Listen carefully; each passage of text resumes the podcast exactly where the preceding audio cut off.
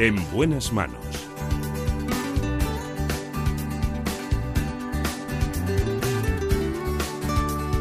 El programa de salud de Onda Cero. Dirige y presenta el doctor Bartolomé Beltrán.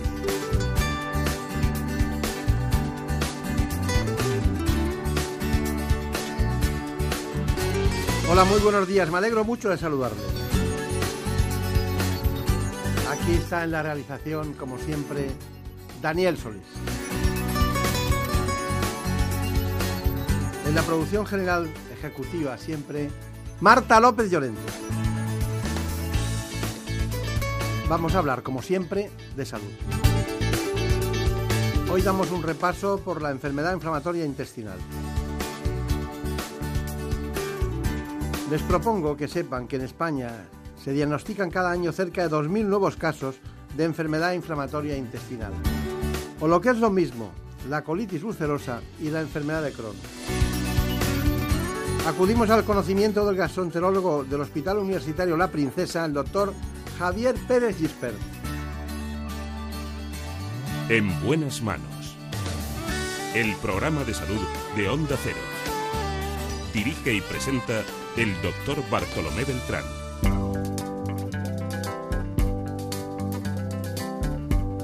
We're caught a trap. I can't walk out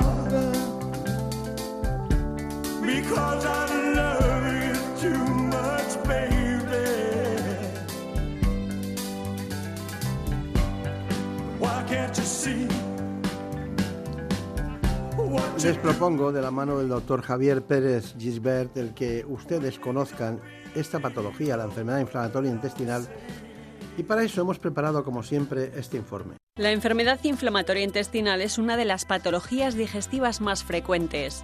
Es una enfermedad autoinmune y crónica de la que existen dos formas fundamentales. La enfermedad de Crohn, que puede afectar a cualquier parte del aparato digestivo, y la colitis ulcerosa, que únicamente lesiona el colon. Como síntomas son frecuentes la aparición de dolor abdominal, diarrea con sangre y pérdida de peso.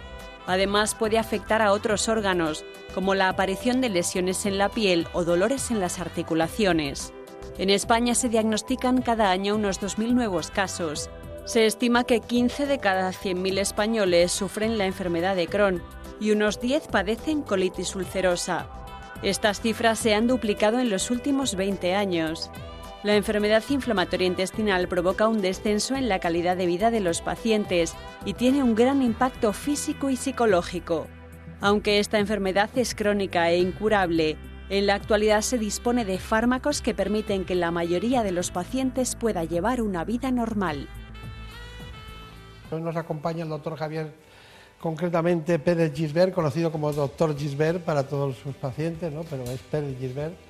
Trabaja en el Hospital de la Princesa de Madrid, es especialista en aparato digestivo, profesor de la Universidad Autónoma y además de todo eso tiene una característica muy especial y es que es el jefe de la unidad de lo que tratamos hoy, con una dilatada experiencia en ese ámbito, en la enfermedad inflamatoria intestinal.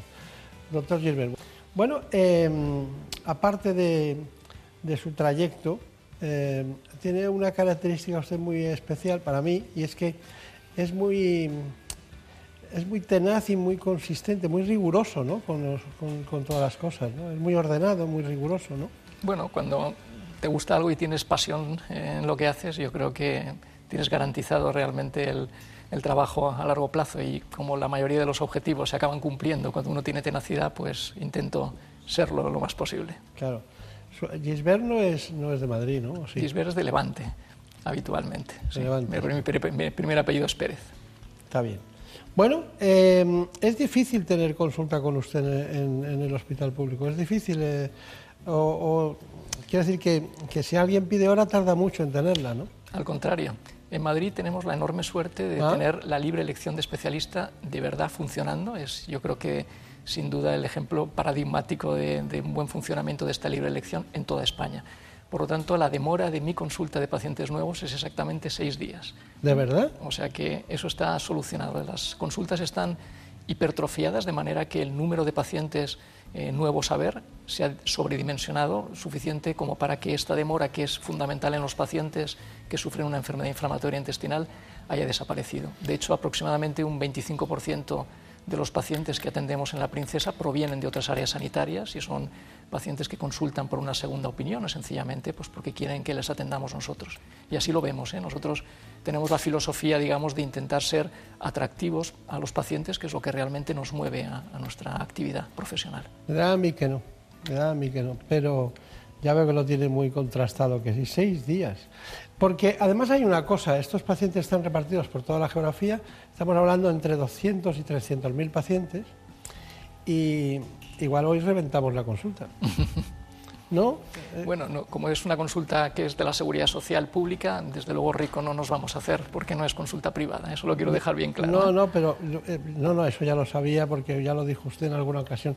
Pero quiero decirte que es que realmente hay muchos pacientes muy buscando una segunda opinión porque no hay curación total y entonces la buscan y la buscan y la buscan y claro, sabiendo que es una unidad especializada que usted dirige, pues eh, mucha gente va a decir, pues yo voy a ir. Estaremos encantados en adaptarnos. Es verdad además que la frecuencia va aumentando, es decir, que los pacientes que vemos ahora nada tiene que ver con los que veíamos hace eh, 10 o 20 años y claramente luego seguro que saldrá el tema para comentarlo. Esta frecuencia de enfermedad inflamatoria intestinal ha aumentado en las últimas décadas, en España en concreto, en el mundo en general, pero en particular en España. ¿Por qué cree que ha pasado eso? Pues no lo sabemos porque no sabemos cuál es la causa. Lo que claramente debe haber un componente genético, pero este componente debe ser minoritario porque las mutaciones y los cambios genéticos no explican los cambios más o menos rápidos o, bruscos de frecuencia y al contrario, estos suelen ser más secundarios a factores ambientales. O sea que tiene que haber algo que luego también podemos comentar cuando hablemos de las causas de la enfermedad inflamatoria intestinal, algo ambiental que justifique este cambio más o menos brusco. ¿Cuál es, ¿Con qué otras patologías o enfermedades se acompaña la enfermedad inflamatoria intestinal, ya sea colitis ulcerosa como enfermedad de Crohn, que son las dos los grandes, luego vemos las diferencias, que a usted le encantará matizar, ¿no? Seguro. Pero, pero ¿con qué, qué comorbilidad tiene esta patología? Pues son eh, enfermedades que se asocian con bastante frecuencia a lo que llamamos manifestaciones extraintestinales, es decir, de otras partes que no sea el propio aparato digestivo.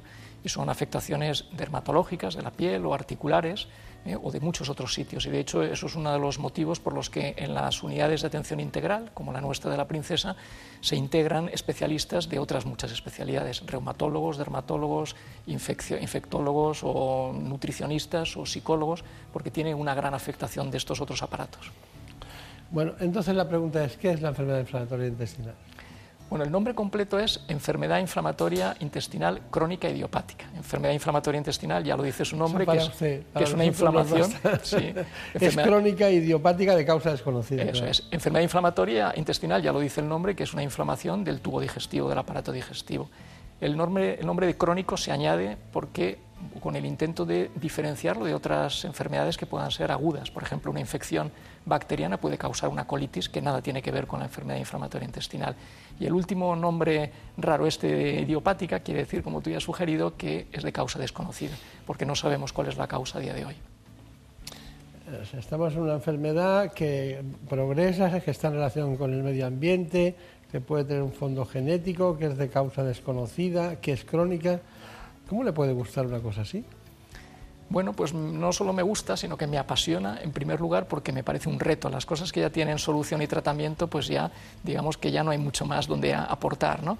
Pero esta es una enfermedad que afecta fundamentalmente a pacientes jóvenes que están en, en- en la plenitud de, de su vida, de su vida laboral, de su vida eh, personal, y por tanto la afectación es, es realmente tremenda. La calidad de vida se ve realmente mermada en estos pacientes y por lo tanto tenemos mucho, mucho que aportar. También creo que los avances en los últimos eh, años, en las últimas décadas, han sido sencillamente increíbles y por tanto cuando comparamos con cómo manejábamos a los pacientes con enfermedad inflamatoria hace 10 años, ahora vemos que hemos progresado muchísimo. Ha cambiado mucho todo en el aparato digestivo, ¿eh? desde el tratamiento de la úlcera gástrica, eh, tanto la enfermedad inflamatoria intestinal, otras patologías, va- ha ido evolucionando mucho. ¿eh? Aquí, aquí usted estará encantado, no vamos a hablar de eso ahora, sino al final del programa, pero estará encantado con los biológicos, ¿no? Bueno, creo que han supuesto un antes y un después. Evidentemente tienen su nicho y su papel, pero claramente ha habido un, antes y un después antes del, desarrollo de los fármacos biológicos. Fármacos biológicos que antes eran solamente de un tipo y ahora afortunadamente hay eh, al menos ya tres tipos distintos. O sea que tenemos ya un, digamos, un arsenal terapéutico mucho más completo. Claro. Pues vaya pensando en las diferencias, que usted se las sabe todas, ¿no? entre colitis ulcerosa y enfermedad de Crohn, pero para que sea, para que la nitidez del lenguaje eh, verbal cale entre los pacientes y sepan cada uno dónde puedo estar, ¿no? porque hay cosas, hay similitudes, pero hay diferencias. ¿no? Bueno, vamos con ese tema, ¿no? enfermedad inflamatoria intestinal crónica idiopática, como le, llama usted, con lo cual ya dice todo, dice muchas cosas. Eh, dígame, diferencias entre una y otra, entre enfermedad inflamatoria intestinal, la enfermedad de Crohn y la colitis ulcerosa. Yo voy a tomar notas. Muy bien. Lo primero es decir que tienen probablemente más similitudes que, que diferencias, o sea, que comparten muchas características. Pero yo diría que las diferencias fundamentales son, como se ha mencionado previamente, que la enfermedad de Crohn puede afectar desde la boca hasta el ano, es decir, a cualquier parte del tracto digestivo, y sin embargo la colitis ulcerosa se limita exclusivamente al colon. Otra diferencia yo creo que es la afectación que puede ser más profunda, lo que llamamos transmural, porque afecta a todas las capas del intestino en la enfermedad de Crohn. En la de Crohn. Y sin embargo, en la colitis ulcerosa es una afectación superficial, solamente de la mucosa, que es la parte más superficial del colon en este caso. Y luego los síntomas pueden ser parecidos, pero habitualmente en la enfermedad de Crohn lo que predomina es el dolor abdominal junto con la diarrea, y sin embargo en la colitis ulcerosa lo que predomina es la diarrea, pero con la aparición de sangre en las deposiciones, que es lo que se denomina rectorragia técnicamente. Hay muchas más diferencias, pero yo creo que estas son las fundamentales. Claro. Claro, y como afecta a todas las capas, por eso hay rectorragias, por eso hay sangre. ¿no?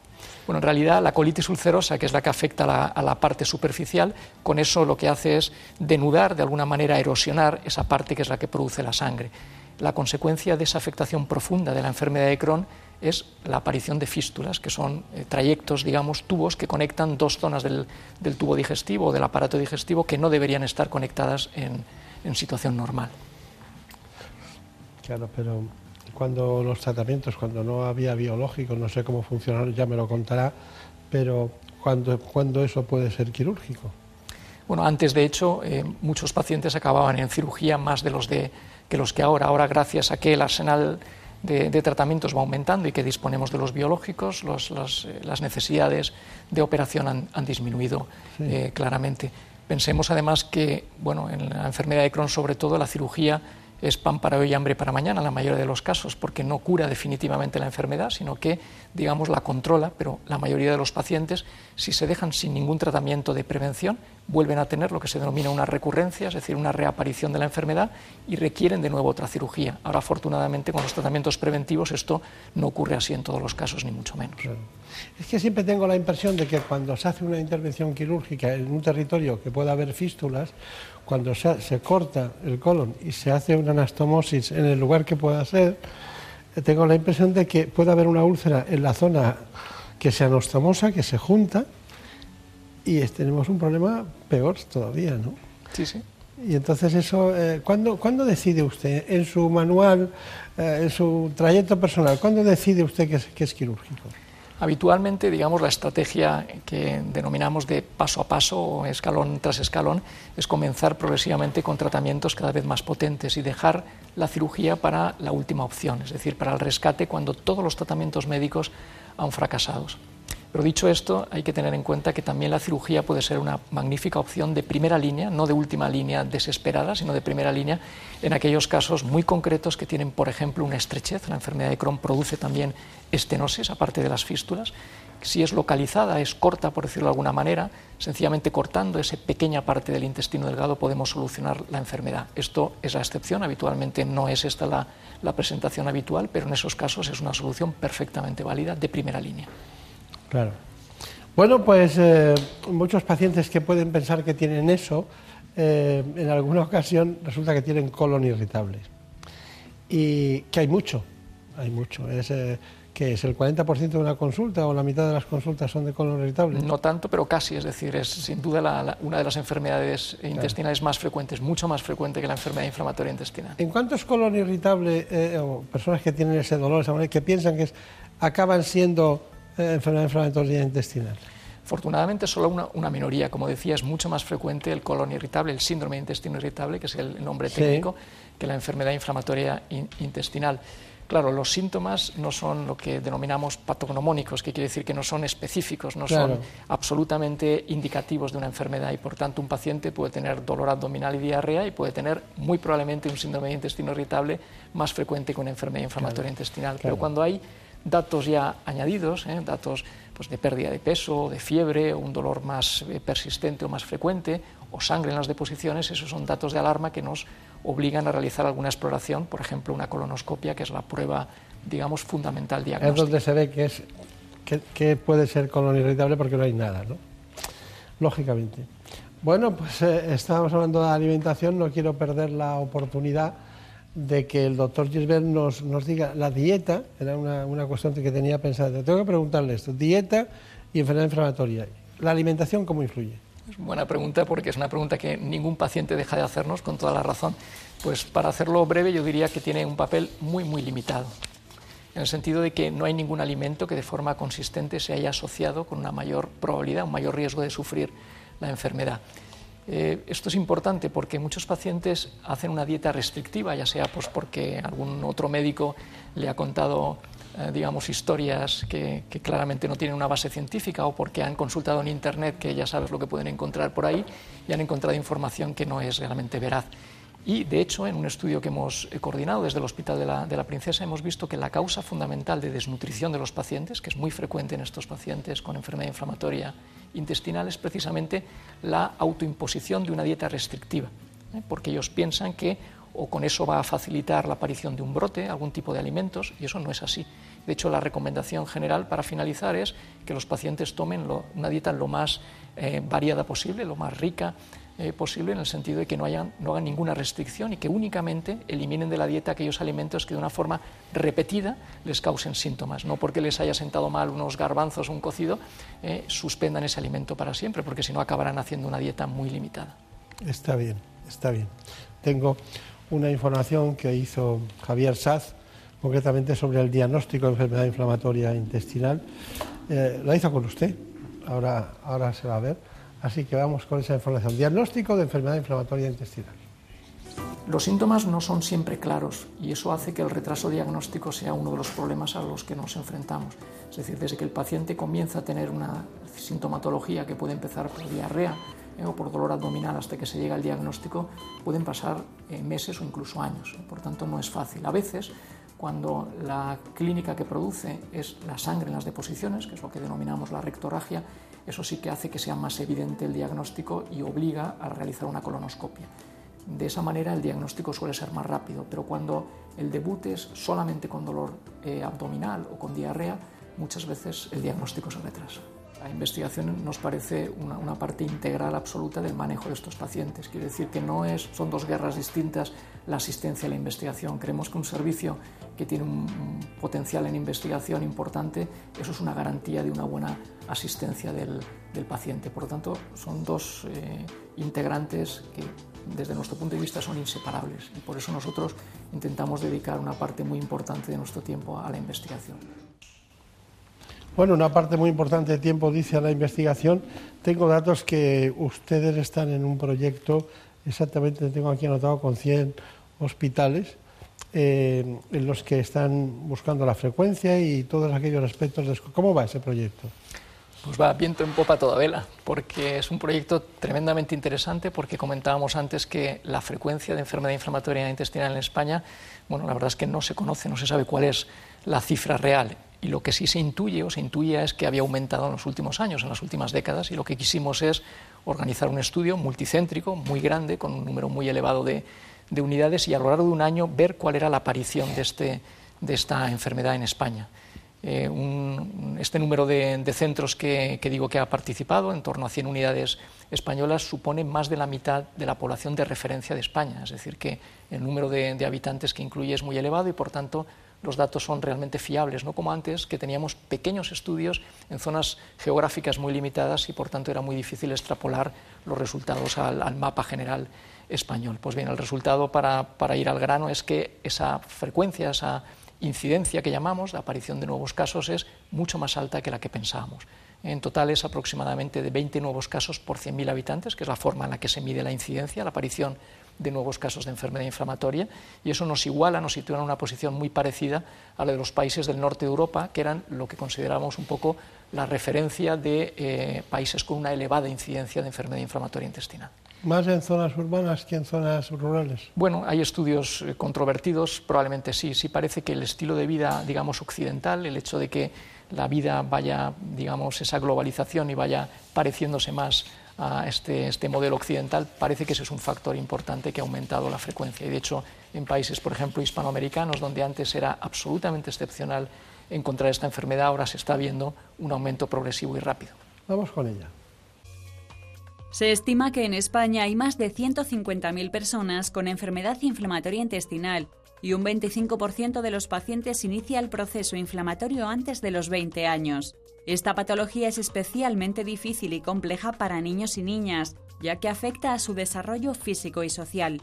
Y es que más de un tercio de las personas diagnosticadas durante la infancia sufre un retraso de crecimiento. En el caso de la enfermedad de Crohn, según los expertos, cuando aparece durante la infancia puede ser más agresiva y difícil de controlar que cuando se diagnostica en adultos. Además, no solo afecta al paciente, sino que puede desestabilizar la vida familiar. Los síntomas más comunes de esta enfermedad son diarrea, anemia y cansancio, fuertes cólicos, dolor abdominal, fiebre e incontinencia. Bueno, ¿qué le parece? Bueno, me parece que... Niños. Lo- sí, me parece que la enfermedad inflamatoria en, en los niños tiene un plus, digamos, de, de dificultad, como, como se ha mencionado. Nosotros eh, somos muy sensibles a ese tema y, de hecho, tenemos una unidad de transición, que así se denomina con el Hospital del Niño Jesús, de modo que los pacientes que se diagnostican inicialmente en este hospital, cuando ya se van acercando a la edad de los 18 años, que es la, e- la edad de transición en nuestro centro, hacemos visitas conjuntas entre pediatras y los gastroenterólogos de adultos, que somos nosotros, para que los pacientes, los, los, eh, niños, que ya no son tan niños, son adolescentes, nos vayan conociendo y esa transmisión sea algo realmente progresivo y no abrupto. Claro. Le voy a hacer varias preguntas de estas, las, las típicas. Eh, relación con el papel del tabaco. El papel del tabaco es esencial, absolutamente esencial en la enfermedad de Crohn. Es un papel realmente pernicioso y por eso nos dejamos la piel en intentar convencer a los pacientes, y así se lo decimos, que eso de fumar es un pecado mortal, no un pecado venial. Y obviamente, como es tan complicado dejar de fumar, pues ponemos a su disposición todas las herramientas de unidad de tabaquismo, etcétera, para conseguir que dejen de Claro. fumar. En la colitis, sin embargo, tiene un papel que probablemente incluso pueda ser protector. ¿Y el estrés? El estrés juega poco papel. El estrés crónico no parece que sea un factor causante de la enfermedad inflamatoria intestinal. Eso, eso sí, en los pacientes que ya están diagnosticados de enfermedad inflamatoria, muchos nos cuentan que, digamos que el incremento del estrés actúa como gatillo de que aparezca un brote. Eso no está en absoluto establecido, pero al menos es una hipótesis de futuro. Sí, pero siempre se ha dicho, cualquier documentación se pone, ¿no? Efectivamente. Con el estrés. Bueno, eh, tengo más datos. eh, uno me los anti-TFN. Dígale a, lo- a los espectadores qué es los anti-TFN. Bueno, los- los- el tratamiento empieza, como decíamos, poco a poco, con fármacos que va de abajo arriba, cada vez más potentes. Pues el último escalón terapéutico antes de pasar a la cirugía son los fármacos anti-TNF, que son un tipo de fármacos biológicos. Ahora, como decía antes, hay más fármacos biológicos. Uno es este grupo de anti-TNF, que incluye a su vez a varios fármacos que yo creo que no merece la pena aquí mencionar, pero en los últimos años se han desarrollado otros dos fármacos ¿Y biológicos. se han suspendido estos? No, no, al contrario, se mantienen y se mantienen en muchos casos como Pero en el primera línea. estudio se han suspendido en el estudio, ¿no? Eh, bueno, digamos que los estudios ya son más de práctica clínica, ya no son estudios tan revolucionarios porque ya han demostrado lo que tenían que demostrar, tienen más de 10 años de andadura. Ya. Y tengo aquí anotado también eh, los procesos cuando ocurren durante el embarazo o, o estamos en la lactancia. ¿Cómo, cómo cabalgan esas dos cuestiones? Bueno, es un, es un aspecto muy relevante porque, como decíamos antes, esta enfermedad afecta a, a personas jóvenes y, por tanto, las mujeres con frecuencia se quedan embarazadas teniendo la, em- embarazadas teniendo la enfermedad. Y por eso no, eh, no mejoran, pero si se quedan embarazadas cuando la enfermedad está controlada, la evolución suele ser buena. Sin embargo, cuando el embarazo ocurre en pleno brote, eh, eso está, digamos, eh, no digo condenado al desastre, pero con probabilidades mucho, mucho mayores de que vaya mal el embarazo. Por eso insistimos mucho en que haya un periodo de remisión, que llamamos, de, normalidad y control de la enfermedad antes de quedarse embarazados. Hay un registro que estamos eh, que hemos puesto en marcha, un registro eh, nacional que coordinamos desde la Princesa que evalúa precisamente qué pasa con los fármacos que se toman durante el embarazo, la propia mujer embarazada, qué efecto pernicioso puede tener sobre el embarazo y sobre los niños, que es un, un estudio absolutamente fundamental. Es que no quiero que se me escape otro concepto básico que usted es experto, que es la enfermedad celíaca.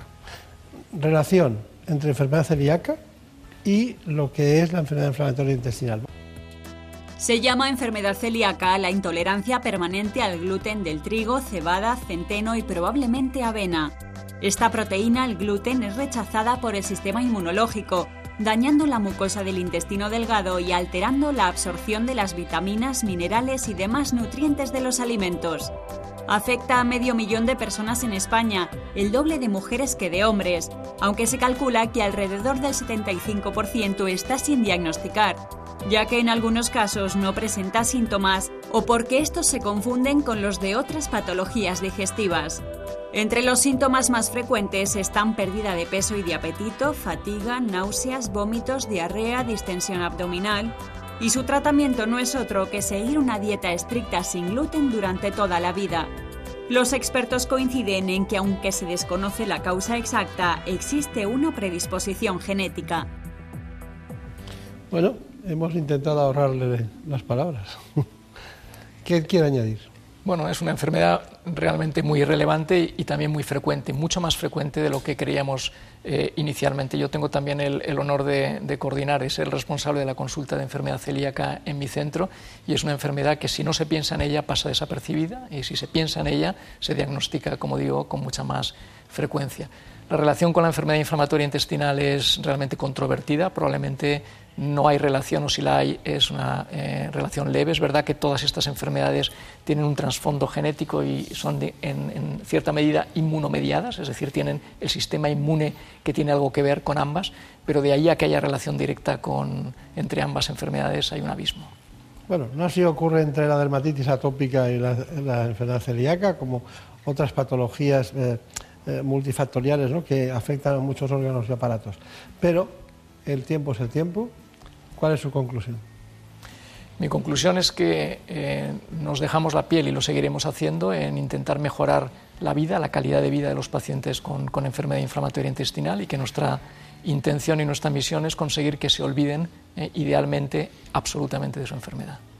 Muy bien, pues doctor Javier Pérez Gisbert, le veo en forma, como siempre, siempre que nos hemos visto está contestando las cosas a uña de caballo, ¿no? Como dicen. ¿no? Muchas gracias. Mucha suerte, muchos recuerdos a los amigos del hospital y mucha suerte. Muchas gracias.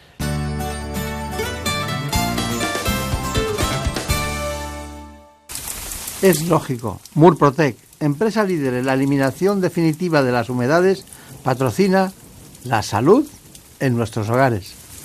Las humedades causan graves problemas respiratorios, alergias y dolores musculares.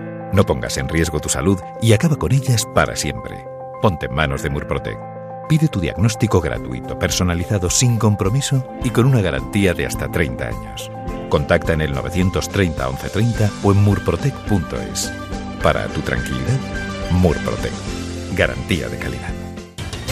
La actualidad no para. Por eso los fines de semana también te acercamos todas las noticias. Esto es lo que está pasando ahí fuera. Pedro Sánchez, que este sábado recibía una oferta que se ha permitido rechazar y envía también un recado. desde México, Mamen, no llegan buenas noticias. Y seguramente estemos hablando de una de las imágenes de que del... se habla hoy en otros lugares del planeta. Rusia, Xavi Colás. En Rusia se acabó lo de fumar. Estamos ya en el Reino Unido con Celia Maza. El Partido Conservador inicia... Vamos ahora hasta Italia, Darío Menor. La sentencia del Tribunal Y Constitucional. cerramos en Israel con Hanna Beris. En Israel la semana que termina ha sido muy política. Noticias fin de semana con Juan Diego Guerrero.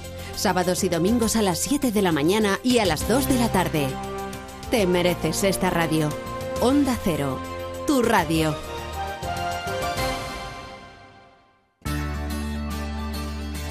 En buenas manos.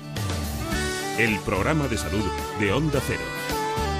Dirige y presenta el doctor Bartolomé Beltrán. If I should stay, I would only be in your way. So I'll go, but I know. I'll think of you every step of the way.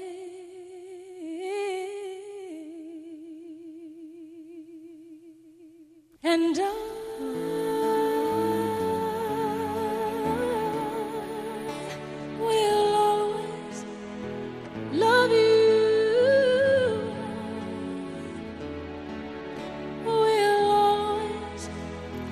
Ayer había un congreso médico y en él varios americanos, también americanas. Y puse esta canción. Y todos estaban muy pendientes de las cosas de Madrid, pero cuando puse esta canción, todos se callaron. Y miraron como diciendo, ¿quién será que ha puesto la canción?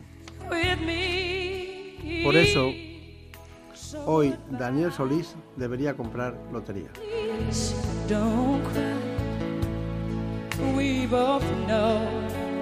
¿O no? Porque le ha tocado la gorda.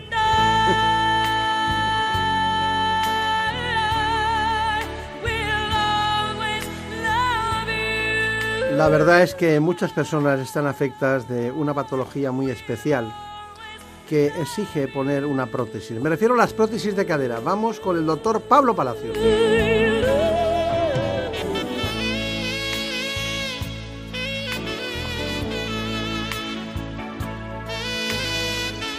En España se colocan cada año unas 35.000 prótesis de cadera. Nos conduce por esta enfermedad, esta patología, esta exigencia, a veces por el dolor de intervención quirúrgica, el doctor Pablo Palacios, que es jefe del Servicio de Traumatología del Hospital Universitario de Madrid, San Chinarro.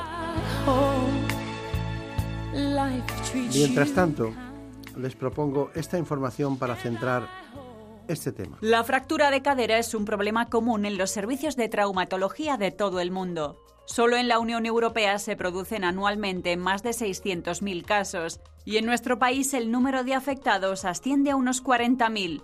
Además, los expertos aseguran que estas cifras se están disparando en las últimas décadas debido al envejecimiento de la población. La incidencia de esta lesión aumenta con la edad y la principal causa son las caídas, porque los huesos con el paso del tiempo se vuelven más delgados y frágiles y aparecen problemas como la pérdida de masa ósea. Además de la fractura, la artrosis y la artritis son otras de las causas de un reemplazo de cadera. Ambas patologías producen un desgaste del cartílago articular que recubre la cabeza del fémur. En la mayoría de los casos, los pacientes que se someten a un reemplazo de cadera son mayores de 50 años, pero cada vez es más habitual encontrar pacientes de menor edad. La primera prótesis de cadera en España se implantó hace más de cuatro décadas y ya se realizan al año unas 35.000 intervenciones. Las técnicas quirúrgicas, los tipos de prótesis y los nuevos materiales han sufrido una evolución espectacular en los últimos años. Queremos hablar con el doctor Palacios. El doctor Palacios, Pablo Palacios Cabezas, pertenece a una saga de médicos que es muy conocida en España en este ámbito de la traumatología y la ortopedia. Bueno, son cosas que hay que decir porque a veces hay personas que se confunden y no todo el mundo tiene 200 años o 150. ¿no? Bueno, eh, veo su- sus distintas eh, actividades en todo el tiempo, pero siempre ha sido muy, muy monográfico con cirugía de la columna vertebral, cirugía de la, de la cadera, de la rodilla, ¿no? Efectivamente, son las dos grandes áreas a las que me dedico. Claro. Pero eh, deme, deme datos de esos para, para que sepa la gente el significado de la cirugía de la cadera y, lo- y el costo eh, para el Estado español de, la- de la- de las caderas, ¿no? de las prótesis de cadera. ¿Cuánto se ponen al año? Pues en España eh, no sé exactamente cuántas se ponen al año. Yo creo que cerca de 200.000 prótesis de cadera y rodilla. Especialmente solo de cadera no lo sé, pero desde luego mundialmente es una es un una monto bestial la cantidad de dinero que se gastan los estados y las sociedades en la sustitución de la, de la cadera. Porque la verdad es que es una cirugía que genera mucho beneficio a los, a los pacientes entonces es una cirugía muy demandada. Probablemente sea la cirugía estrella de la cirugía ortopédica, la prótesis de cadera. Eh, ahora hablaremos, porque aquí tengo mucho interés evolucionar con la- las particularidades de los materiales, desde la primera que se puso en el mundo hasta, hasta hoy, porque ha evolucionado mucho, incluso, eh, incluso su padre, en la, en posiblemente la década de los 80, ¿no? 85, 90, un año por ahí, eh, incluso tuvo una, una prótesis Sí, que, él- que la diseñó, él la PAL, diseñó ¿no? una allí, efectivamente, y que fue la primera prótesis de cadera diseñada completamente en España. Luego la compraron los americanos, se comercializó en el mundo entero. Pero efectivamente fue la primera prótesis que se diseñó en España. Sí, sí. Siempre era muy inquieto él con la cadera. ¿eh? Era muy inquieto y de ahí nos ha pegado a algunos el seguimiento de, de sus pasos, aunque sea solo en la cirugía, porque en el, en la- en el diseño no estamos. Claro, claro, claro. Bueno, pues ya ven ustedes que estamos ante uno de los grandes temas de la cirugía traumatológica y ortopédica, pero todo eso se inició un día muy especial en el que era Charlie, ¿no es Charlie? Sí, Chanley, Chanley, el que puso la primera, ¿no? efectivamente. ¿Y qué era material? ¿De qué era? ¿De polietileno? ¿De qué era? No, eran metálicas, eran aleaciones habitualmente aleaciones de, mm, eh, de acero, aleaciones de acero. Uh, Luego- qué peso, ¿no? Sí, no, el, el acero, de verdad el acero lo ha erradicado principalmente, porque el acero- las aleaciones de acero son muy buenas aleaciones. Lo que pasa que, mm, que el titanio es más, eh, pesa menos y lo que ha erradicado al acero de la cirugía ortopédica principalmente ha sido la llegada de la resonancia magnética, porque con acero no se puede hacer resonancia magnética y sin embargo con titanio y con cromocobalto sí se puede hacer resonancia. Entonces ahora que vivimos en una época en la que la resonancia puede ser fundamental para este o para otro motivo, pues entonces está virando mucho en el empleo de los materiales, al- principalmente al titanio. Y sufrieron una, evolución importante. En todo tiempo y lugar pues ha habido muchas aleaciones de materiales, de, aparte de la que hizo el John Charlie, como, o Charlie, eh, tenemos que se usó también teflón, se Bueno, usó sí. polietrafluoretileno también, eh, bueno, pero se desgastaba muy rápidamente según Claro, es que las, o sea, las prótesis de cadera no tienen un único material, ni ahora ni antes. O sea, las prótesis de cadera habitualmente llevan tres componentes con tres materiales distintos. Uno es el alma que, mm, que, con- que lleva la prótesis, que habitualmente es metálica y suelen ser de titanio, de una, de una aleación de titanio, específicamente titanio, aluminio y vanadio principalmente. Después, esta, este alma va recubierta de una cubierta de hidroxiapatita. La hidroxiapatita es uno de los cristales que tiene el hueso. Estoy hablando de las prótesis sin cementar, las prótesis no cementadas, que son las prótesis que tienen más duración. Esta hidroxiapatita la tiene el hueso, entonces reconoce o cree que la hidroxiapatita que tiene la prótesis es la, es suya, son los cristales suyos, y entonces el hueso es el que abraza y deja la prótesis fija al esqueleto. Después, esta prótesis en, en la cadera contacta con el cotilo protésico, que es la eh, copita que recibe a la cabeza del fémur. Y entonces esa copita por dentro habitualmente está recubierta de otro material para poder hacer una fricción adecuada. Ese otro material, en la mayoría de los casos, o el más desarrollado de todos, es de polietileno, que, es un plástico, aunque ahí hay mucha variabilidad. Y habitualmente por último, la cabeza es una cabeza de una cerámica, que habitualmente suelen ser cerámicas de circonia, que son muy resistentes, pero a su vez muy pulidas, para que el rozamiento entre la cabeza y el polietileno que la reciba sea muy escaso y entonces se facilite la movilidad articular y se generen pocas partículas de desgaste. Lo vemos mucho en las imágenes que hay, pero estamos hablando de un cótilo ¿no? que recibe el extremo del fémur, ¿no? Y se tiene que poder mover. Cuando hay, una, hay unas que son por fractura y Sí. otras por degeneración Exacto. artrósica, ¿cuándo hay que poner una prótesis de cadera? Cuando usted dice, vamos a poner una prótesis de cadera y le recomiendo una prótesis de cadera. En las fracturas, No, en, en- en todo caso, si hay fractura, Ah. evidentemente habrá que actuar. Claro, en las fracturas está completamente está, eh, mm, estudiado cuándo hay que poner una prótesis, que son en aquellas fracturas que comprometen la vascularización de la cabeza del fémur. La cabeza del fémur tiene una vascularización muy específica que le llega desde, desde abajo, entonces cuando la fractura afecta la vascularización, en esos casos en los que hay que poner prótesis y cuando no hay una afectación de la vascularización, porque la fractura es más abajo de donde se irriga la cabeza, en esos casos es cuando ponemos clavos. En las, en la- en las artrosis, el momento en el que eh, un paciente debe ponerse una prótesis, yo se lo digo a todos mis pacientes, es cuando establecido el diagnóstico de la coxartrosis, o sea, de la artrosis de la, artrosis de la articulación de la cadera, cuando el paciente, esta articulación no le permite hacer una vida normal, no le permite hacer la vida que él desea hacer. Porque, ¿qué es una vida normal? Para cada persona es una cosa distinta y en cada, fran- en cada mm, franja de edad tenemos unas necesidades físicas distintas. Entonces, cuando esta cadera no te permite hacer eso y necesitas un, eh, tomar analgésicos eh, casi constantemente, etcétera, etcétera, es el momento de ponerse una prótesis.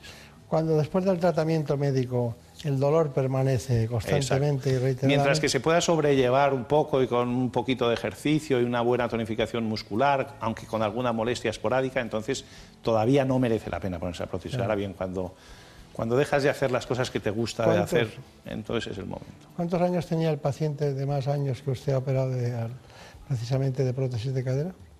Por fractura, muchísimos. Claro. O sea, por fractura más de 100, 100, no recuerdo exactamente, pero 102, 103. Y por artrosis, mm, pasados los 90. Claro, claro. Porque, pero, mm, de todas maneras, la cirugía de cadera llega, las personas mayores tienen, eh, hay que evitar las escaleras lo más posible a partir de una cierta edad, los suelos, las alfombras, el baño, eh, la cama, muchas cosas que hacen que las personas mayores acaben teniendo una, una fractura como consecuencia de que no están adecuados el hábitat donde están. ¿no? Claro, principalmente las en las fracturas de cadera, mayoritariamente el, el mecanismo por el que se produce la fractura es por un accidente doméstico e intrascendente. Tantas veces me había caído no sé qué y de pronto llega un día ya en el que te tropiezas en la alfombra en tu casa y te caes o en el baño o en donde sea. Claro, claro. ¿Qué vale una prótesis de cadera? Depende porque hay muchos modelos. No lo que usted hace, sino la prótesis. Ya, ya, ya, ya. Hay ¿En, muchos. en dónde hay- basculan? ¿Qué cifras? Pues eh, bascula aproximadamente, podríamos, entre las prótesis que son parciales, que no necesitan la sustitución del cotilo, que vendrán a costar, yo calculo, unos 800 euros o por ahí, hasta las prótesis de revisión, que son las que se utilizan cuando una prótesis fracasa y hay que poner otra prótesis, que esas pueden llegar a tener un costo de unos 15.000 euros, 10.000, 15.000, muchísimo. Una cosa Estamos bestial. hablando de 35, 35 millones de euros al año mínimo. No, no, es una bestialidad lo que la sanidad pública se gasta en prótesis de cadera, es unas, son unas cifras astronómicas. Y la sanidad privada, las compañías de seguros, el gasto que tienen en prótesis de, de cadera también es un gasto absolutamente desorbitado. superior al normal. Seguimos hablando de las prótesis de cadera.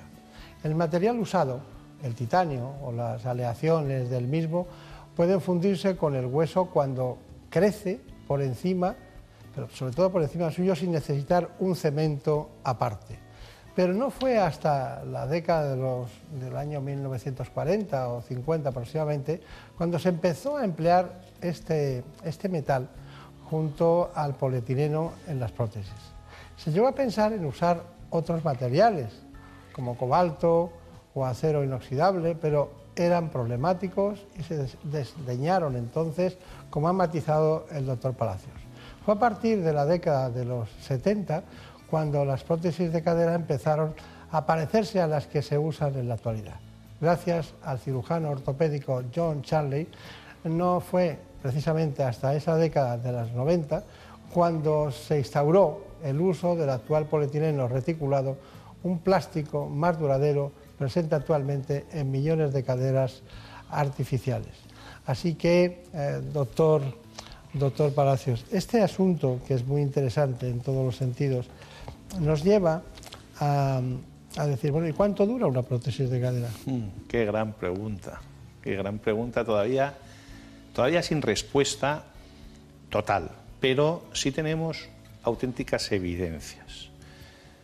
Eh, cuando se empezaron a usar más o menos de una forma rutinaria las caderas, que fue en la década de los 80, eh, entonces se pensaba que las, eh, o en los 70 incluso, se pensaba que las caderas, que las prótesis de cadera duraban 10 años.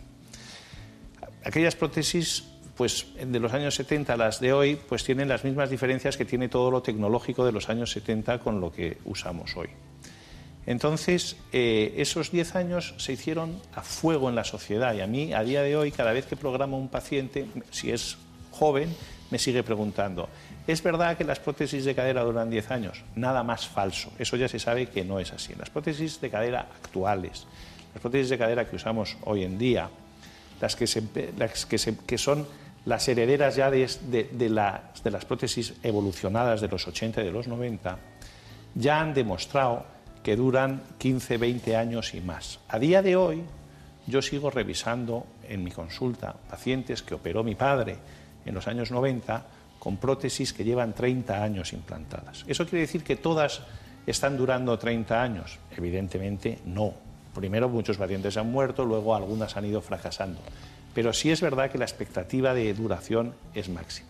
Más aún a día de hoy, cuando hay un mejor conocimiento de la biología, hay un mejor conocimiento de los materiales, hay un mejor conocimiento de la estructura y de la función, y entonces las que ponemos hoy se supone que van a ser tan largas como la vida del individuo, pero como eso no ha pasado, pues todavía no lo podemos afirmar. Y en medicina tantas veces hemos pensado que iba a suceder algo que después no ha sucedido, que no lo podemos afirmar, pero yo soy muy optimista. Bueno, pues sí. Qué gran respuesta. Qué gran respuesta. Bueno, era por devolverle el asunto, pero hay una serie de, de consejos dentro de la cirugía de la cadera que podríamos dar. Para hacérselo muy fácil, vamos a escucharlos y usted me pone las pegas correspondientes. A la cirugía para implantar una prótesis de cadera le sigue un tiempo de reposo y de rehabilitación. Y por supuesto habrá que ir adaptando las actividades cotidianas a la nueva situación. Además, hay que preparar adecuadamente la vivienda para disminuir las caídas y la luxación protésica. Para ello, debemos evitar las escaleras y vaciar el suelo de objetos como alfombras que pueden ocasionar tropiezos y resbalones. También hay que acondicionar el baño, por ejemplo, instalando un pasamanos en la ducha. En cuanto a la cama, debe estar a una altura adecuada como para apoyar los pies a la hora de subirnos o bajarnos. Por otra parte, contar con una buena iluminación, que siempre ayudará a reducir el riesgo de caídas. Por último, hay que prevenir los principales riesgos de posoperatorio, como la infección de la herida quirúrgica y el tromboembolismo. Le damos las gracias a Ignacio Díez por esta maravillosa aportación y vamos con el informe que también ha preparado. Es, es muy curioso, ¿no? Es eh, que no solo los mayores precisamente son candidatos a un reemplazo de cadera. Lo ha hecho Elena Fernández Puyol. En la actualidad, el reemplazo de cadera por una prótesis no es algo exclusivo de las personas mayores. Y es que ahora, gracias a los avances de las técnicas quirúrgicas y a los nuevos materiales, cada vez más menores de 55 años llevan este tipo de implantes para poder continuar con normalidad su actividad social y laboral. Los datos apuntan a que cerca del 10% de todas las prótesis de cadera que se implantan en España son en jóvenes, principalmente afectados por secuelas de lesiones infantiles o deportistas, sobre todo los que practican fútbol, artes marciales o atletismo, que sufren con frecuencia una patología llamada choque femoroacetabular. Con los nuevos implantes, que duran en muchos casos más de 20 años, y con la rehabilitación adecuada, la calidad de vida de los pacientes es prácticamente normal y se puede realizar casi todo tipo de ejercicio. Bueno, gracias Elena, pero vamos con las conclusiones que se nos va haciendo el momento de, terminar el programa. Doctor Palacios, conclusiones. Pues la conclusión es que la prótesis de cadera resuelve divinamente el problema de la, de la artrosis, el problema de la limitación que genera la artrosis y sobre todo en pacientes que mantienen luego una buena eh, una- que tienen una buena calidad de vida, vuelven a incorporarse a una vida absolutamente normal. Es una, es una cirugía muy esperanzadora. Se quedan sin ninguna secuela cuando las cosas van bien. Bueno, pues eh, después de lo dicho, pues salude usted al presidente de su grupo y le felicite de nuestra parte por el sistema sanitario español que se presentó, aunque ya venía mucho tiempo rondando con este tema él, ¿no? ¿Verdad? Que es así. Pero bueno, me ha sorprendido lo de la legislación de la, de la ley de sanidad, que, que se va quedando atrás. De- parece que íbamos por un camino de esos caminos comarcales en la sanidad buenos, pero llegamos a todos los lados, pero ahora vamos en autopista y hay que adaptarse. Estoy de acuerdo completamente. Sí, sí. Su padre ponía muchos paralelismos siempre y hacía, ponía muchos ejemplos. Sí, sí, es que ha sido una persona muy didáctica. Sí. Capaz de, enseñar, de enseñarme a mí, no le digo más. Eso, eso de firmar un, un programa con, con humildad está muy bien. Muchas gracias, hasta pronto. En buenas manos. El programa de salud de Onda Cero. Dirige y presenta el doctor Bartolomé Beltrán.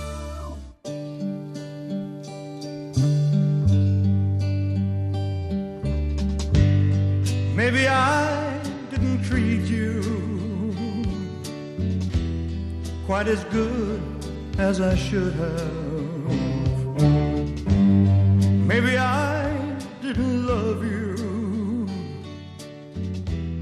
quite as often as I could have. Little things I should have said and done. Hoy, como cada día, cada hora, les tenemos permanentemente informados. Son los compañeros de los servicios informativos. Vamos con las noticias y volvemos después. Seguiremos hablando de salud. Maybe I didn't treat you quite as good as I should have. Maybe I didn't love you quite as often as I could have. Little things I should have said and done. I just never took the time. You were always on my mind. You were always on my mind. Maybe I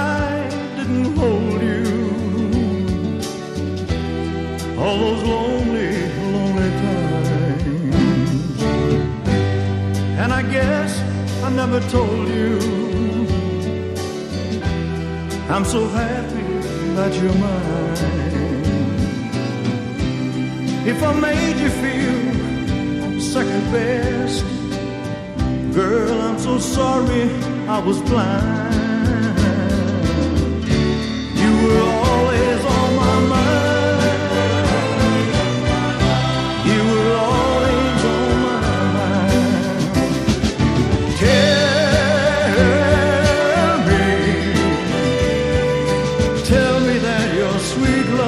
Give me,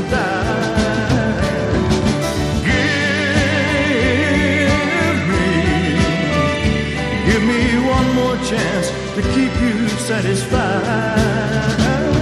Satisfied.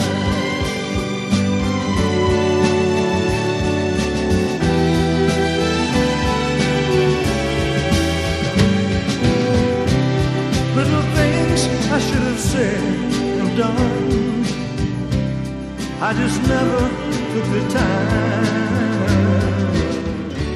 You were always on my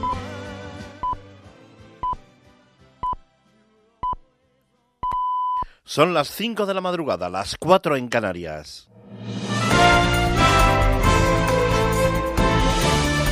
Noticias en Onda Cero. Hola, buenas noches. Continúa la cumbre del clima en Madrid, en donde la ministra de Sanidad, Consumo y Bienestar Social en funciones, María Luisa Carcedo, ha asegurado que las consecuencias del cambio climático son ya una emergencia de salud pública, por lo que ha abogado por combatirlas con una respuesta urgente, como por ejemplo sacar a los coches de las ciudades. La contaminación atmosférica, especialmente en las ciudades, donde se concentran varias fuentes de emisiones, sobre todo la difusa, que tiene que ver con el tráfico, eh, y que eh, digamos que es hora de que intentemos sacar los coches de la ciudad y la devolvamos a las personas. Cambiamos de asunto. La coordinadora nacional de los comuns, Jessica Albiach, ha premiado a Izquierda Republicana a llegar a un acuerdo de investidura para poder conformar un gobierno estatal para lo que les ha pedido mirar al futuro creo que no sería una buena noticia si lo que tiene que hacer es mirar al futuro y dejar de mirar a Junts por Cataluña, lo que está comentando de que cuanto más tiempo pase, que no le importa, que no tiene prisa de la investidura de Pedro Sánchez, porque este gobierno estamos viendo que tiene muchos enemigos y, por tanto, cuanto más tiempo pase, más en peligro, más en riesgo estaría este gobierno. Por su parte, el vicesecretario de Comunicación del Partido Popular, Pablo Montesinos, ha afirmado que el presidente del Gobierno en funciones, Pedro Sánchez, utiliza la Carta Magna para blanquear su negociación con aquellos que precisamente quieren romper la Constitución. Sánchez decía que defendía la vigencia de la Carta Magna, pero en paralelo sus socios, aquellos que él ha elegido como negociadores para seguir en la Moncloa, lo que hacían era desprestigiar la Carta Magna, atacar la Carta Magna y dejar claro, muy claro algo, y es que quieren acabar con la soberanía nacional, quieren acabar con la igualdad de todos los españoles. Y esta pasada noche el actor Antonio Banderas ha recibido el galardón al mejor actor europeo por su papel en la película Dolor y Gloria de Pedro Almodóvar. Antonio Banderas,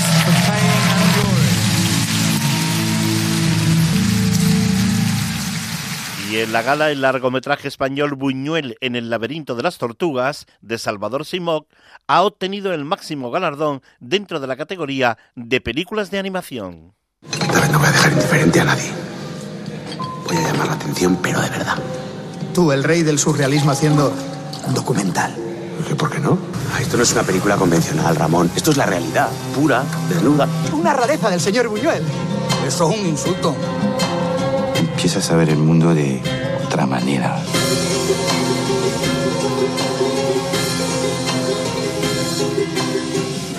Y les contamos ahora que la entrada este domingo de un frente frío por Galicia va a complicar la segunda parte del puente de la Constitución y que va a dejar lluvias que afectarán principalmente a las comunidades del norte y noroeste y además viento fuerte en el litoral cantábrico. El agua llegará por la noche a Castilla-León, Extremadura y posiblemente a Madrid y serán menos probables cuanto más al sur y al este. En la información deportiva ya tenemos cuatro partidos disputados de la decimosexta jornada de Liga de Fútbol en Primera División.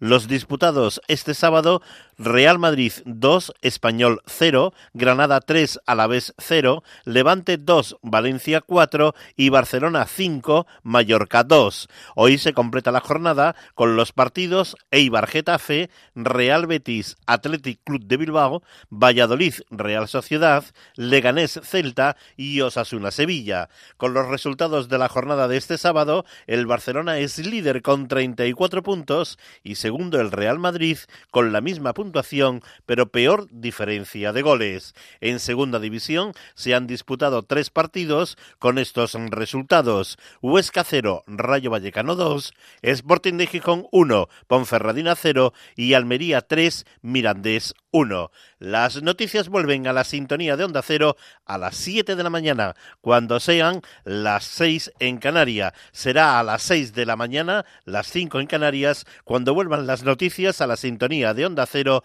en una nueva edición de los servicios informativos de nuestra casa. Y todas las noticias las pueden seguir en nuestra página ondacero.es. Síguenos por internet en ondacero.es.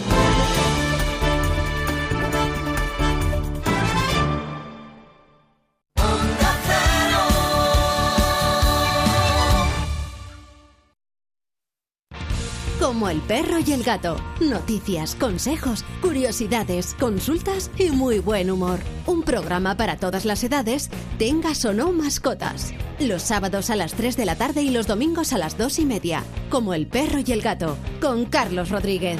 Patrocinado por Menforsan, los especialistas en cuidados, higiene y cosmética natural para las mascotas. Te mereces esta radio. Onda Cero. Tu radio.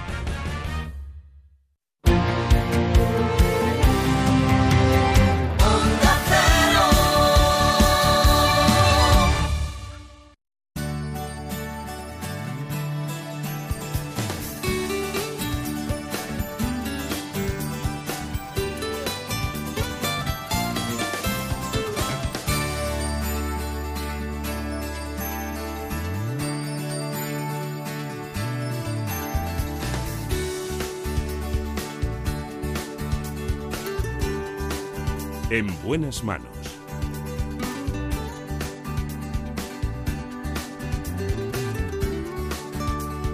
El programa de salud de Onda Cero. Dirige y presenta el doctor Bartolomé Beltrán.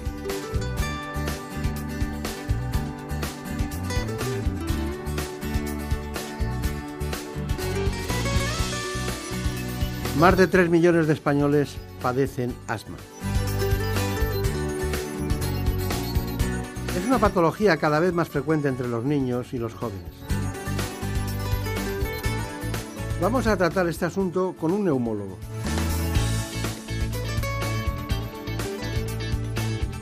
Se trata del doctor José Miguel González Moro. Conocido por nosotros, gran amigo de este espacio, por el doctor González Moro. No quiero esperar ni un segundo para que ustedes conozcan cuáles son las variables y toda la sintomatología y los aspectos más fundamentales de esta enfermedad, el asma. El asma es uno de los trastornos crónicos más frecuentes a nivel mundial, que afecta a más de 300 millones de personas. En España lo padece el 5% de los adultos y el 10% de los niños. Además, su incidencia va en aumento por los cambios ambientales y de estilo de vida. Aunque es una enfermedad que puede aparecer a cualquier edad, suele comenzar en la infancia y hasta un 75% de los casos tiene un origen alérgico. Este trastorno se caracteriza por la sensación de falta de aire o disnea, tos y sibilancias, un silbido que se escucha al respirar. Hoy en día existen tratamientos muy eficaces que permiten que el asmático lleve una vida totalmente normal. Según los expertos, practicar deporte mejora la resistencia respiratoria de pacientes asmáticos, siempre que se tengan bien controlados los síntomas. Sin embargo, la mitad de los casos de asma está sin diagnosticar y cerca del 70% de los pacientes diagnosticados no tiene bien controlada la enfermedad. Y es que la falta de seguimiento tiene consecuencias muy negativas, ya que los ataques se hacen más frecuentes y empeora la calidad de vida. Bueno, pues está con nosotros un, un gran especialista en neumología que va siguiendo cada vez los parámetros que marcan la ortodoxia de lo que es una carrera bien implantada. Ahora está como jefe del Hospital Príncipe de Asturias de Alcalá de Henares de esta disciplina. Estuvo en el Gregorio Marañón, ha estado en muchas disciplinas de la especialidad y ha hecho todo lo que se hace en el camino, la licenciatura, el doctorado, la especialidad. Más de 35 años de experiencia y una persona al que tenemos un gran afecto, un experto en formación continuada de la especialidad. Y también, ¿no? Doctor José Miguel González Moro, también en Madrid ha tenido muchas actividades en la Sociedad Madrileña de Neumología, ¿no? Sí, eh, doctor Beltrán, eh, efectivamente fui presidente de la Sociedad Madrileña de Neumología y también posteriormente he tenido cargo de responsabilidad en la Sociedad Española de Neumología, la SEPAR, donde fui, entre otras cosas, pues durante seis o siete años director de Relaciones Institucionales, muy situado en todos los aspectos de las relaciones que tenía la sociedad pues con los medios de comunicación y con la sociedad civil. No se le nota. ¿Por qué? Le veo joven. Es que soy joven. Sí. Ya me contará. ¿Hay que respirar bien para ser joven? Creo que es fundamental, fundamental. Si respiramos mal, eh, la falta de oxígeno lo van a ir notando todas las células de nuestro organismo, entre ellas las células de la piel, y eso va a ir aparejado a un mayor envejecimiento, a un envejecimiento más prematuro, con lo cual respirar bien es fundamental para sentirse y aparentar juventud. Claro. Bueno, porque respirar es lo que respira el organismo en la parte interna, no es la respiración mecánica externa, sino la interna de las células, Claro. ¿no? Y esa es la fundamental. Eh, me gustaría decirle, ¿usted distingue a un asmático por la sintomatología? Eh, sí, sí, en general sí. La sintomatología del asma en la mayoría de pacientes es bastante característica. Es esa sintomatología de esa tos, esos ruidos en el pecho, esa sensación de falta de aire y en general eh, sospechamos que un paciente tiene asma. Puede haber algunos casos más complejos, como ese paciente que tiene una tos que no sabe muy, muy bien de dónde viene y puede actuar como un equivalente asmático. Y luego es cierto que el asma puede parecerse a otras enfermedades, entre ellas otra que usted conoce bien, como es la enfermedad pulmonar obstructiva crónica, la EPOC.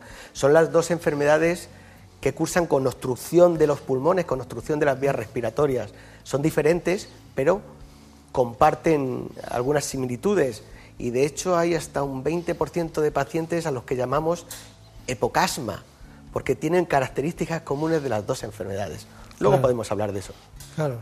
Pero la verdad es que si es alguien que tenga un asma de origen alérgico, si luego tiene fuma y, Claro. y bueno, y hace una serie de cuestiones que no vienen al caso, pues entonces ya tenemos ahí un, un follón importante, ¿no? Claro, y puede haber pacientes como los que usted dice, fumadores, que eran asmáticos en su juventud y que desarrollan las dos enfermedades. Son asmáticos, alérgicos, que empezaron con síntomas a los 4, a los 5, a los 10 años y que luego a los 50 empiezan con otra enfermedad que es la EPOC, con lo cual cogen lo malo de la- las dos cosas peores de la neumología, que son estas dos enfermedades tan frecuentes y sobre todo la EPOC tan limitante.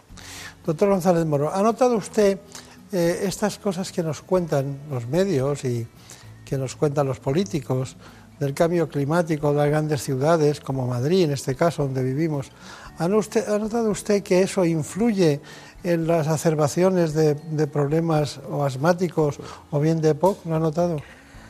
Desde hace ya bastantes años eh, sí que venimos notando un aumento en la prevalencia, cada vez hay más casos de pacientes con asma. Sí que hay cada vez más casos y mm, por un lado es evidente que tenemos más medios y los diagnosticamos mejor y estamos mm, más avisados de que un paciente puede tener asma. Pero qué duda cabe que todo lo relacionado con la contaminación ambiental de las grandes ciudades, y voy a decir un tema que siempre es delicado, el tema del diésel, el tema del mm, óxido de, nitros- de nitrógeno, el NO2, del ambiente, eso, eh, es- esos dos factores sí que condicionan que estén aumentando los casos de asma y en general las alergias. Usted para diagnosticar un, un proceso asmático, eh, ¿qué elementos necesita? O sea, eh, ¿qué, ¿qué pruebas haría un paciente para decir, seguro que es asma? Pues a un paciente asmático que viene, a un paciente que viene a la consulta, lo primero que tenemos que hacerle es una historia clínica. Y en esa historia clínica eh, nos va a re- eh, referir síntomas como la tos, como bronquitis de repetición, como ruidos en el pecho, como sensación de falta de aire. Con esos datos clínicos, eh, la siguiente prueba que tenemos que hacer es la famosa espirometría, es decir, ver si hay una obstrucción de los bronquios. Si hay una obstrucción de los bronquios y damos un broncodilatador, un, spray, un, un aerosol, y esa mm, obstrucción revierte, el diagnóstico está realizado. Podremos adornarlo con más cosas, pero el diagnóstico está hecho. A veces nos encontramos con que la espirometría es normal en presencia de una clín- clínica compatible y en esos casos nos, ayu- nos ayudamos de otras herramientas, como, pueden se- como puede ser medir la inflamación que tienen los bronquios. Y para nosotros ahora es fácil medirla, antes era más complicado, pero ahora lo medimos también en el aire expirado, que es la medida del feno, feno, que es el óxido nítrico en el aire expirado. Muy sencilla, se hace igual que en las espirometrías, en los laboratorios de función pulmonar. Y si ese- esa prueba te- nos da, nos dice que hay un aumento de la inflamación, el diagnóstico también lo tenemos asegurado. Por último, puede ser que haya casos más complicados. ¿Y qué hacemos? Pruebas de provocación. Es decir, provocamos asma, provocamos la obstrucción, la hiperrespuesta de los bronquios mediante una eh, sustancia como puede ser la metacolina, que Como es hacen sustancia inhalada. los alergólogos con la alergia. Exactamente, lo provocamos. Es una sustancia muy inespecífica y que en personas predispuestas que tienen rasgos asmáticos se eh, eh, pro- eh, provoca una obstrucción de los bronquios que medimos con la espirometría. Claro. Es fácil, el diagnóstico del asma es mm, bastante sencillo. Bien, bien. Eh, ¿Es hereditaria, por cierto? Algunos factores sí, Eh, algunos casos sí, perdón. Eh, realmente hay familias asmáticas y hay familias al- alérgicas. Siempre cuando vemos a un paciente asmático, lo primero que le preguntamos si tiene familia con antecedentes de asma, de poliposis nasal, de alergia, de polinosis en las primaveras o de sintomatología más asmática, más florida. Y eso siempre te, te hace eh, orientar mejor el diagnóstico. Es una enfermedad con un componente hereditario en muchos casos. Claro.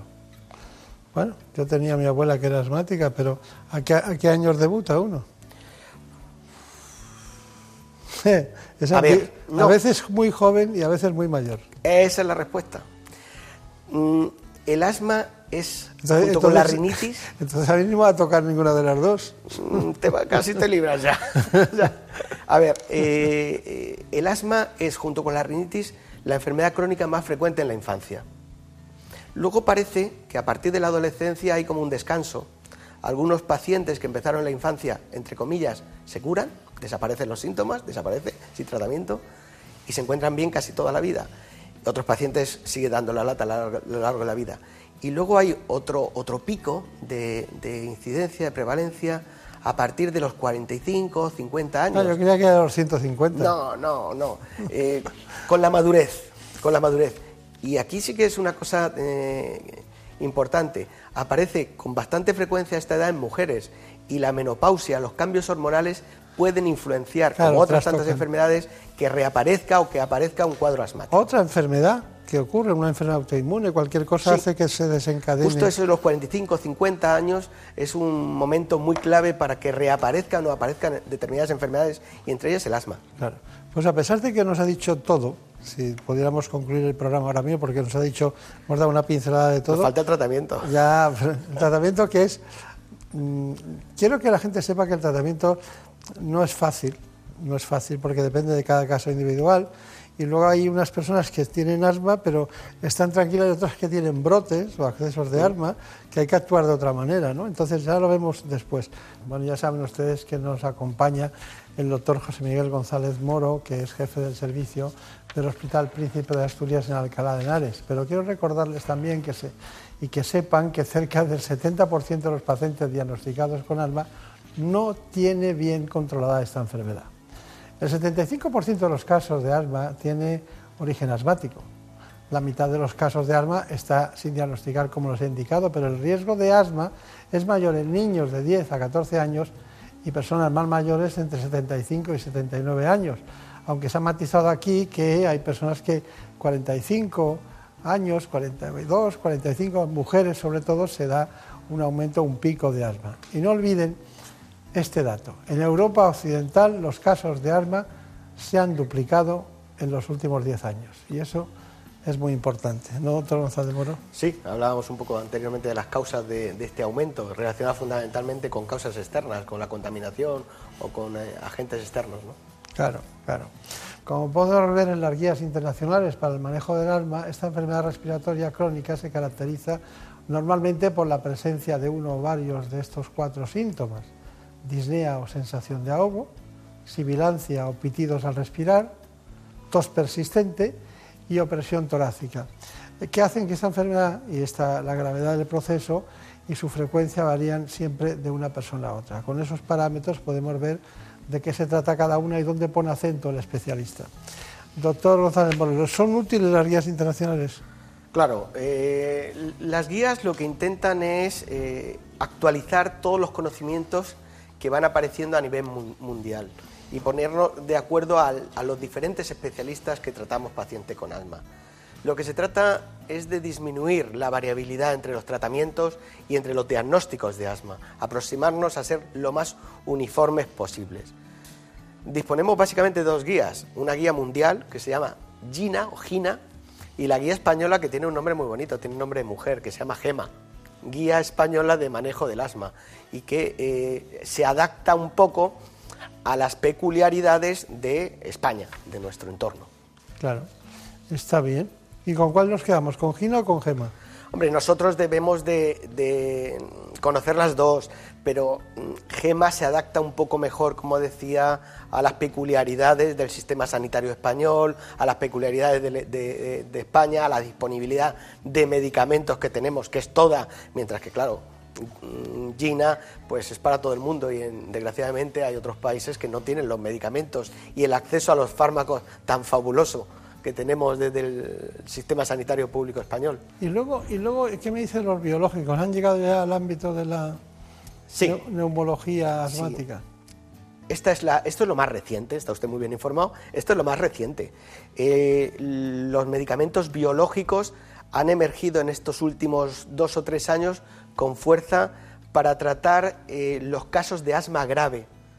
Son pacientes que a pesar del tratamiento que antes hemos comentado, siguen yendo mal, siguen teniendo mala calidad de vida, siguen exacerbándose o están necesitando de mantenimiento dosis altas de cortisona, de corticoides, y en estos casos disponemos ya de medicamentos que se administran por vía subcutánea. Hay que ir al hospital a ponerlo cada mes. Pero estos medicamentos ayudan a controlar, eh, estos medicamentos biológicos, con unos nombres un poquito extraños que no voy a decir, que eh, ayudan a controlar estos casos más graves de asma. Con lo cual las esperanzas para los enfermos con asma que iban mal eh, la verdad que se han abierto un montón, se han abierto un montón y, están yendo bastante bien. hay algo que sí podemos, desde el punto de vista político y social, solucionar. Ya veo que el tratamiento tiene un esquema muy concreto, que es la combinación de asma y contaminación.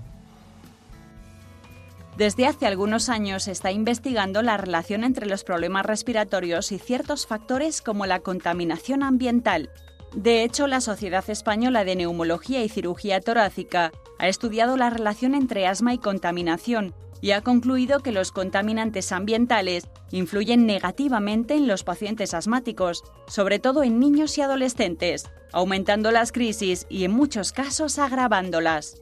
Los elementos más tóxicos en la mayoría de los casos provienen de las emisiones de los vehículos diésel. Por eso es necesario adoptar medidas para disminuir las concentraciones de estos contaminantes en la atmósfera, sobre todo en la industria y en el transporte. La Organización Mundial de la Salud ya alerta de la influencia negativa de la contaminación ambiental, que se ha convertido en un riesgo importante para la salud.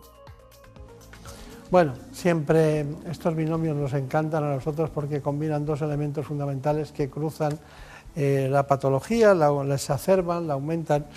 Doctor González Moro, eh, me gustaría que me dijera cuál es su conclusión de todo esto, porque es difícil, pero bueno, pero siempre puede decirnos algo que nos llame la atención a tener en cuenta. A ver, eh, el asma es una enfermedad que cada vez es más frecuente, fruto de los avances de la civilización. La contaminación, el tabaco, las alergias han hecho que el asma sea una enfermedad hoy en día muy frecuente.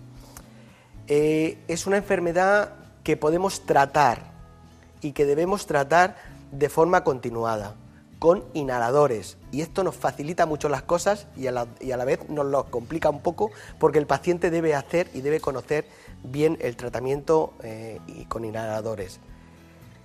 También quiero decir que eh, en los pacientes asmáticos deben consultar con su médico de atención primaria y con su neumólogo cuando tengan esas bronquitis de repetición y dejar de tomar muchas veces antibióticos, porque no se soluciona con antibióticos, sino con inhaladores. Y por último, hemos, eh, hablábamos hace un momento de los medicamentos biológicos, que los avances en la investigación y en el conocimiento del asma continúa y que para los poquitos pacientes que siguen teniendo problemas a pesar de tratamientos eh, con inhaladores, podemos añadir un paso más que son los tratamientos biológicos. Es decir, que seguimos avanzando, seguimos caminando en un mejor conocimiento del asma y en un mejor tratamiento del asma. Sí quería hacer también un, comentario acerca de, la labor de la Sociedad Española de Neumología, de la Sociedad Madrileña de Neumología, sobre todo con los pacientes informando a los pacientes, humanizando cada vez más la atención a los pacientes y haciendo que mm, el conocimiento del asma sea mayor cada vez más en la población. Su programa también contribuye obviamente a esto. Y también, pues por supuesto, agradecer a, a mi equipo de neumología, a los 10 neumólogos que forman el Servicio de Neumología del Príncipe de Asturias, pues toda la labor que hacen en su día a día de la atención a nuestros pacientes asmáticos y nuestros pacientes respiratorios en general. Pero también a modo de conclusión, uno de cada tres pacientes que vemos en el Príncipe de Asturias o en cualquier hospital español tiene asma. Uno de cada tres. Bueno, y también el Beata María Ana, ¿no? En la calle Doctor Esquerdo, que tiene usted una consulta allí especializada en neumología, ¿no? Sí, soy el responsable también de toda la atención neumológica de los pacientes respiratorios del Hospital Beata Mariana y lógicamente pues allí también hacemos una, buena labor en, el diagnóstico y en el tratamiento y en el seguimiento de estos pacientes. Claro, es que nos sorprenden esos nombres en Madrid, porque siempre hay muchos hospitales con distintas, distintos grupos, pero en Andalucía y algunas comunidades autónomas hay muchos hospitales llamados hospitales católicos, ¿no? En general, ¿no? Y Bueno. con nombres de vírgenes. El hospital de mi pueblo se sigue llamando Hospital Virgen del Castillo y a mucha honra, ¿no? Sí, que sí. es la patrona de Yecla. Bueno, muchas gracias, ha sido un placer. Que tenga mucha suerte. Gracias.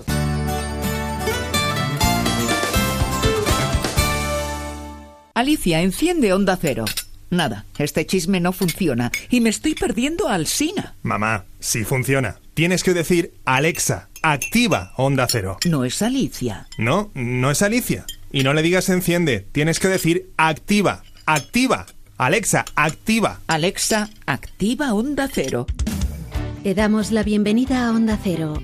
Pues funciona, pero a buenas horas. Ya me he perdido a Alsina. No pasa nada, mamá. En la aplicación oficial de Onda Cero para Alexa puedes escuchar todos los programas desde el principio. El de Julia también. Claro. Asegúrate de que has abierto la aplicación oficial de Onda Cero y pídele a Alexa el podcast que quieras. ¿Que le pida a Alicia qué? Nada, mamá.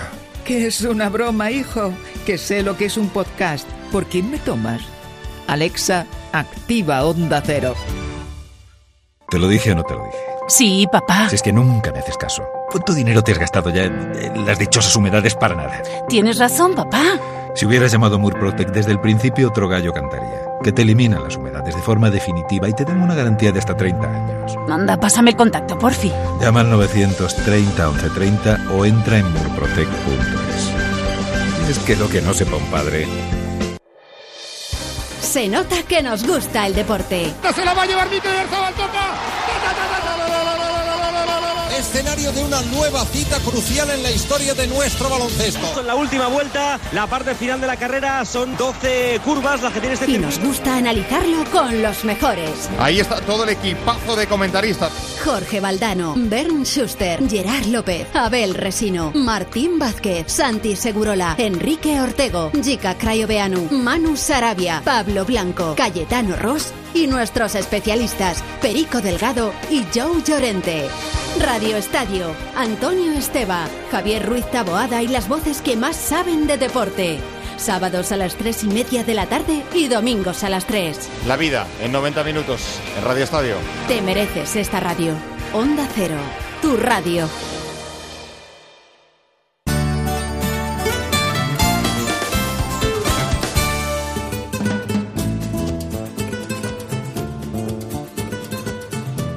Ha llegado el momento de conocer lo que publican nuestros compañeros de La Razón en ese suplemento de A tu Salud.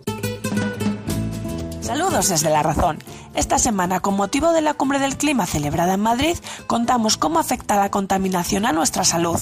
Además de los efectos en el sistema respiratorio, se ha demostrado que eleva el número de niños prematuros, aumenta los problemas cardiovasculares y dispara las afecciones digestivas. Y contamos también cómo funciona la inmunoterapia para frenar a las migrañas más resistentes. Y reunimos a expertos en torno a una mesa para hablar del reto de tratar el dolor crónico como una enfermedad. La sección de alimentación explicamos que el zumo de naranja no solo contiene vitamina C, sino que se ha confirmado que tiene incluso más presencia de espiridina, un antioxidante muy potente contra el colesterol. Y en la contra entrevistamos a Ana Lombard, psicóloga y escritora que nos habla del estrés positivo.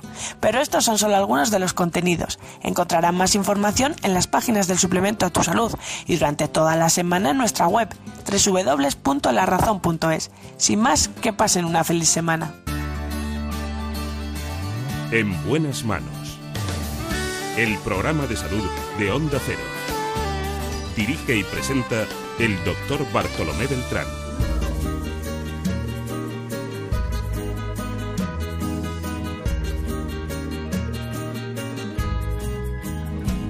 El tiempo que te quede libre, si te es posible, dedícalo a mí, a cambio de mi vida entera, o lo que me queda y que te ofrezco yo. Atiende preferentemente a toda esa gente que te pide amor. Pero el tiempo que te quede libre, si te es posible, dedícalo a mí. El tiempo que te quede libre, si te es posible, dedícalo a mí. No importa que sean dos minutos o si es uno solo, yo seré feliz con tal de que vivamos juntos lo mejor de todo, dedicado a mí. Y luego cuando te reclamo, Pero esto va dedicado a ti. Muchos especialistas están inmersos en la oncología, es decir, en el tratamiento del cáncer. Oncólogos médicos, radioterapeutas, expertos en quimioterapia. Bueno, muchas personas se dedican a tratar el cáncer, pero en la actualidad están surgiendo tratamientos cada vez más seguros, más eficaces y más personalizados para combatir el cáncer. En este caso, hoy nos toca conocer algo que no habíamos hablado nunca en este espacio, la protonterapia. ¿Qué es la protonterapia? Bueno, vamos a acudir al conocimiento de la doctora Carme Ares, que es especialista en oncología radioterapéutica, jefe de oncología de esta especialidad del Centro de Protonterapia de Quirón Salud en Madrid. No importa que sean dos minutos o si es uno solo, yo seré feliz con tal de que Protonterapia, curar con protones. Vamos a verlo. Pero antes, conozcan este informe. La protonterapia es una revolución a la hora de tratar el cáncer, ya que se puede aplicar en zonas muy sensibles a la radiación. Pero, ¿en qué consiste exactamente? Esta técnica utiliza protones que se introducirán en un acelerador lineal para usarlos en el tratamiento. Antes de empezar es necesario realizar un TAC de haz cónico donde se podrá ver la anatomía interna del paciente y localizar con precisión dónde se encuentra el tumor. Una vez determinada la zona, el haz de protones deposita toda su energía en el propio tumor. Esto hace que se produzca muy poco daño en los tejidos sanos de alrededor. Hasta ahora se recomienda utilizar esta terapia en tumores cerebrales, de cabeza y cuello, sarcomas espinales y peritoneales y en linfomas y tumores pediátricos. Estamos hablando con una especialista enseguida, uno de los grandes avances en la tecnología del cáncer, de la curación del cáncer. Y hoy les hablamos precisamente de protonterapia, un tratamiento que usa un tipo de energía que permite lograr una mayor precisión y control de su trayectoria. En esta tecnología los protones prácticamente apenas se desvían y podemos tratar el tumor solamente desde dos o tres puntos. Pero para conocer en profundidad este tratamiento nos acompaña la doctora Carme Ares. Bueno, Carme Ares, eh, supongo que, que, eh, usted es catalana. Sí. ¿Dó- ¿Dónde nació? Soy nacida en Barcelona. En Barcelona, Distrito Federal. ¿no? Sí, Sí. Barce- Barcelona. Bueno, he visto su currículum. eh, realmente la decisión de hacer radioterapia oncológica es, es una decisión difícil, ¿no? Porque tienes que pensar mucho en ella, ¿no? Porque hoy en día te ofrecen todo lo demás se ve. Estos suelen estar siempre en otros sótanos, en lugares apartados y no es frecuente. Y desde luego la protonterapia no estaba en, lo, que nosotros estudiamos tradicionalmente. Mire, para que lo conozca todo el mundo, usted ha estado en uno de los hospitales que yo más admiro también de Cataluña, un clásico, que es Santa Creu y San Pau. Eh, además de eso, mm, usted se formó, estuvo trabajando en el Val d'Hebron, que es el otro, es el otro, un hospital muy, especia- muy especializado de Cataluña, muy, muy de la ciudad, como es el Santa Creu y San Pau. Aquellas batas tradicionales, ¿no?, de Pere Pons, que iban todos por allí andando con, con las zonas aquellas. Yo todavía, es- esto ya no lo viví en directo, pero... No lo, vio, no lo vio en directo. Pues a mí me llamaba mucho la atención ese, ese hospital con esas características. Sí, es, Bueno, un, sí. es un hospital, el San Pablo es donde yo hice mi, la residencia, donde hice antes en la, en la Facultad de Medicina, los últimos años, las, las, las prácticas, y es donde empecé la formación como, como médico y como especialista en oncología Claro. radioterápica. Bueno, eh, tengo aquí anotado que usted ha estado en Lausanne, en. Suiza, que aparte de ser brillante en la gastronomía, ¿por qué allí había algún centro especializado? Yo empecé, eh, cuando me fui a Suiza, eh, estuve en los hospitales universitarios de Ginebra primero, luego en Lausanne y después he estado en el centro de protonterapia del Paul Scher Institute en, en Wieringen. Bien, pero luego se fue a Estados Unidos y estuvo, en, eh, creo que en, en el hospital, en Massachusetts, en el Hospital Ujú. General de Boston, ¿no? Ujú, sí. Como dicen ellos, ¿no? Hice un, un fellowship eh, en, en el centro de prototerapia del Mass General Hospital. Sí. En el 2014-2017, que no hace tanto tiempo, estuvo usted en Ginebra, en Suiza, concretamente en Ginebra. No sé si es nuevo o fue la primera vez. Esto fue la segunda vez. La segunda vez. Y luego, y luego yo creía que en Maastricht solo se firmaban acuerdos políticos, pero en Maastricht hay también un centro muy importante, ¿no? Sí, el, la, la Maastricht Clinic es un centro eh, oncológico de los importantes en, lo- en los Países Bajos y desde hace un año pues también se instaló un, un centro de protonterapia incluido en el, en el Departamento de Oncología Radioterápica de la Maastricht Clinic. Claro. Claro, pero ahí es donde usted empezó con los protones. No, ya empecé antes, Ah, en, sí, en el Institute, sí. En el Polscher Institute en, eh, en Suiza, en Billigen, es el centro de protonterapia donde, de donde se, se- se empezó a utilizar la técnica de- que se llama del pencil beam scanning, es donde se desarrolló esta técnica de protonterapia ya en el 1995.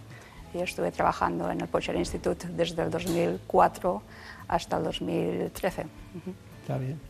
Bueno, y la tenemos aquí, en 2019 la tenemos en, en Madrid, concretamente en el Grupo Quirón Salud. Bueno, eh, se está esperando con mucha insistencia la- la- el, el inicio del tratamiento de los pacientes, pero antes mm, me gustaría que me contara qué es, cuál es la diferencia esencial entre eh, la radioterapia tradicional, iba a decir ortodoxa, y la protonterapia. Básicamente, eh, la radioterapia externa que se utiliza convencionalmente, se utilizan eh, dos tipos de energía, básicamente, fotones y electrones, y la mayoría de tratamientos para tratar tumores profundos se utilizan fotones, y los fotones tienen la característica que eh, una vez han tratado el volumen donde tenemos que irradiar, continúa atra- atravesando el cuerpo del paciente y siempre hay una dosis de salida. En cambio, los protones es una partícula cargada que tiene unas características físicas determinadas que nos permite, tiene las características de que el haz penetra en el paciente, deposita muy poca dosis a la entrada y por las características de, los protones en función de la energía del haz que entra para tratar el volumen que tenemos que irradiar, podemos determinar dónde se deposita esta energía a una profundidad determinada en el volumen que hay que irradiar y una vez esta dosis está depositada no hay ninguna energía que sale después. Le- los protones depositan toda la dosis en el volumen a irradiar y no hay dosis de salida. Y esta es la gran ventaja que nos permite conformar la dosis, o sea, concentrar la dosis en el volumen a irradiar y que los tejidos normales que hay alrededor los podamos preservar mejor que con las técnicas de fotones. Claro, una pregunta absolutamente divulgativa. Claro, cuando uno termina el tratamiento va cargado de protones. No exactamente. ¿Pero qué ocurre? ¿Dónde van? O sea, los protones eh, son una partícula que atraviesa y cuando se deposita toda la energía, digamos, desaparecen Ah. porque hay interacciones con las células, con el material genético de las células y se transforma, depositan su energía y esto hace, eh, actúa a nivel del, del material genético de las células para provocar lesiones que destruyen las células tumorales. Ha tenido que llevar muchísima investigación este asunto. ¿eh? Sí, sí, sí. Eh, La, la protonterapia es la técnica más avanzada de, de técnicas de radioterapia. Por eso está usted aquí. Porque es la técnica más avanzada, porque estamos intentando acercar al cáncer como sea. ¿Qué, va a aportar al tratamiento de, de- de un cáncer tipo establecido? Porque, ¿Cuál es la indicación principal? Hay dos, dos grandes eh, grupos de indicaciones, digamos. Eh, con la protonterapia, gracias a estas características de que, podemos concentrar la dosis en el volumen que tenemos que irradiar en el tumor y preservar la dosis en los tejidos que hay alrededor, esto nos permite hacer eh, lo que se llama escalada de dosis. Significa que podemos su- subir la dosis de irradiación y controlar tumores que necesitan estas dosis altas de irradiación, preservando los tejidos normales que están alrededor. Claro, no los quema de lo de alrededor. Exacto, no, no provoca alteraciones de, que puede provocar efectos antes. secundarios. Perdóneme, eso se hacía antes para luego ir a la cirugía en muchas ocasiones, ¿no? Aún hay actualmente indicaciones de hacer radioterapia preoperatoria para reducir tumores, por ejemplo. Pero no, elec- no protonterapia. Con protones también hay También algunas hay. indicaciones, por ejemplo, algún un tipo de, tumores que son los sarcomas, eh, es una de las indicaciones que se hacen tratamientos preoperatorios también. Pues usted, digamos que usted lo sabe todo de, de protonterapia. No todo, No, todo bueno, no. pero digamos que usted lo sabe todo, sabe el manual. Pero claro, para que llegue el paciente tienen que saberlo los médicos. Entonces, que, que- que los- eh, lo conocen, lo, lo van a ir conociendo los oncólogos médicos todo este asunto, o aquellos eh, pacientes que están guiados por, por un determinado centro de oncología y no tienen esta terapia, tendrán que acudir a este tipo de sitios. ¿no? Sí, actualmente, eh, en principio, los oncólogos radioterapeutas, eh, los oncólogos médicos y otros especialistas, los neurocirujanos, los oncólogos pediatras, porque eh, en la oncología pediátrica también es otra de las grandes indicaciones. Lo he visto, sí.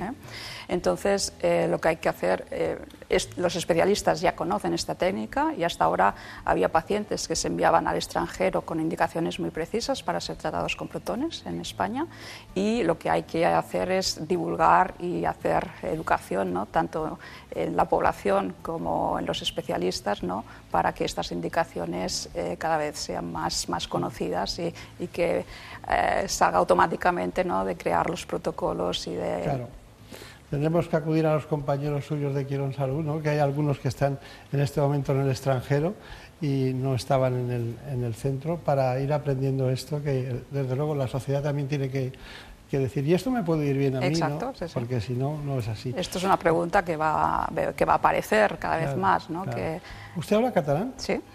Bé, ho fa bé? ho Parla faig cat- bé, sí, sí, és la meva llengua materna. Está bien. Bueno, pues nada, nosotros eh, también hablamos catalán. Hablamos lo que haga falta, aquí lo que haga falta, porque la protonterapia nos ha costado mucho eh, poderla entender. Que está indicada para tumores cerebrales, oculares, de la base del cráneo, tumores de cabeza y cuello, sarcomas espinales y también peritoneales, en linfomas y en tumores pediátricos como los cerebrales y de médula espinal. Pero dicen los especialistas que donde hay una indicación precisa y donde es un, sistema de elección es en, el cuidado precisamente de los más pequeños, de los niños. Para los niños es algo de elección, ¿no, doctora Carmen Ares? Sí, hay tumores eh, en los niños que eh, re- requieren la radioterapia para ser curados y cuando la radioterapia es necesaria, el utilizar la protonterapia es prácticamente la indicación máxima, ¿no? porque los niños tienen todos los tejidos sanos alrededor de los tumores que están en proceso de desarrollo y no irradiar estos tejidos sanos es fundamental para evitar toxicidades a largo plazo de estos niños que se curan de su enfermedad y que van a ser largos supervivientes, van a, llegar a ser adultos. Dígame, eh, ¿cuál sería el- un tratamiento con protonterapia bien conducido en el tiempo? ¿Es una sesión? ¿Son muchas? ¿Cuántas son? ¿Qué controles hacen ustedes? ¿Cómo es ese procedimiento? En principio, la mayoría de tratamientos de radioterapia son tratamientos en que la- el esquema de tratamiento es el mismo que con una radioterapia con fotones, lo que significa que se hacen tratamientos que se llaman fraccionados, que se da una dosis diaria pequeña, generalmente cinco sesiones a la semana, de lunes a viernes, durante varias semanas en función de la dosis que se requiere para diferentes tipos de tumores. Hay tumores que requieren tratamiento de cinco semanas, hay tumores que requieren tratamiento de ocho semanas. Luego hay algunas indicaciones de pacientes de algunas enfermedades que requieren tratamientos que se llaman hipofraccionados, que significa que el tratamiento se administra en menos sesiones, dando una dosis más alta diaria. Y también existe la posibilidad de hacer tratamientos que se llaman de radiocirugía, por ejemplo, que, es, que significa dar una dosis única sobre una sesión de tratamiento. Estos son indicaciones muy, muy específicas. Está muy bien.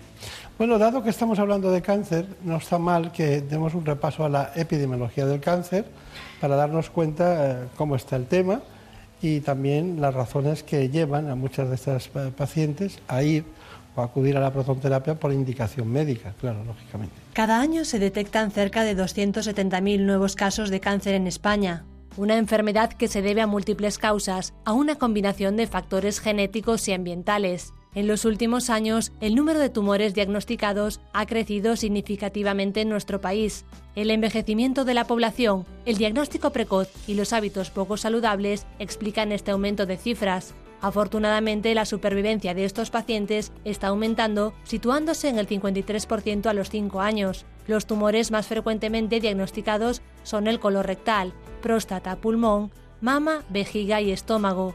Sin embargo, el 40% de los casos de cáncer son evitables.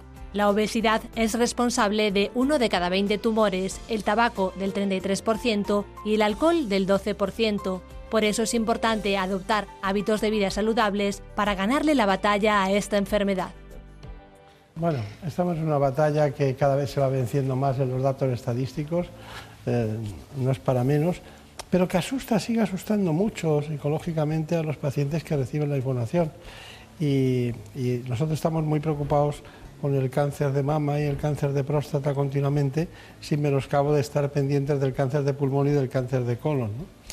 Pero, eh, claro, el aprendizaje de la protonterapia lleva, lleva implícito el, el- ver muchos pacientes el ver y ver cómo evolucionan en cada caso.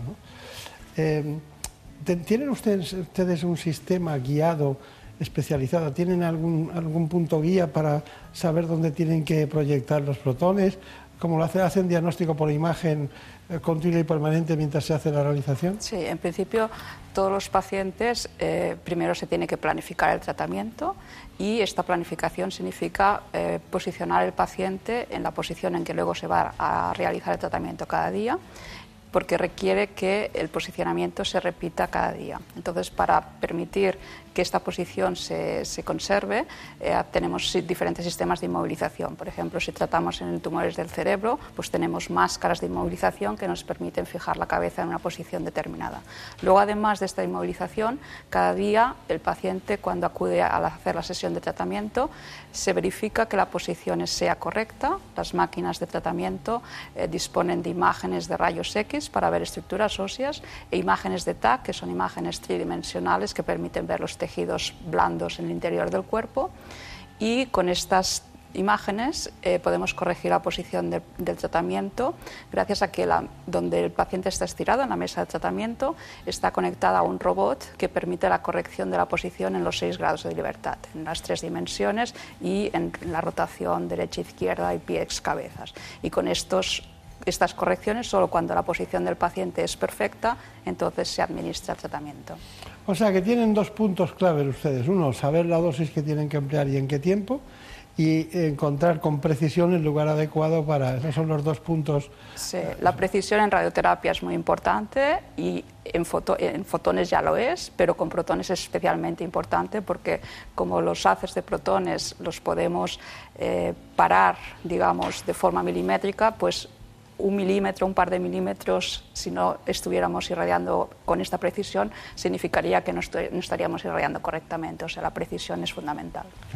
Estamos en un movimiento mm, impresionante de especialistas de la oncología en todas sus dimensiones, eh, tanto cirujanos como eh, radioterapeutas o oncólogos médicos. Hay un trasiego según los grandes centros, sean públicos o privados, y usted no ha sido víctima, sino ha, sido uno de ellos, ¿no?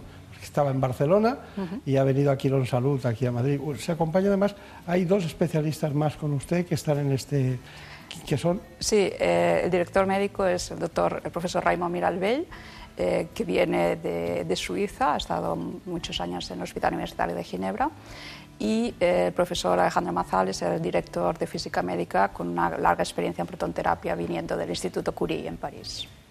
Caramba.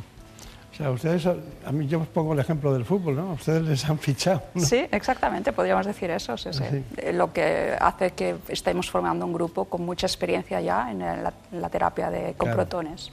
Si pudieran poner su casa al lado del hospital, la que tiene en Barcelona, o en cual, sería perfecto, ¿no? Sí, sí, sí, no Porque estaría el resto mal. del día están trabajando. ¿no? Exacto. Bueno, eh, nosotros hemos preparado, siempre nos gusta, eh, un reportaje sobre protonterapia. Los tratamientos para combatir el cáncer se actualizan. La investigación, la innovación tecnológica y la excelencia de los profesionales han hecho posible opciones de tratamiento como la protonterapia. Se trata de una técnica más segura y personalizada con menos efectos secundarios que la radioterapia convencional. Este centro de protonterapia, uno de los primeros que hay en España, reúne en una sola sala multifuncional toda la tecnología necesaria para el tratamiento tumoral mediante la terapia de protones. Es una máquina circular de aceleración de partículas, en este caso particular de aceleración de protones, a una energía suficiente para penetrar en los tejidos para poder dirigirnos a un blanco cible que sería un tumor.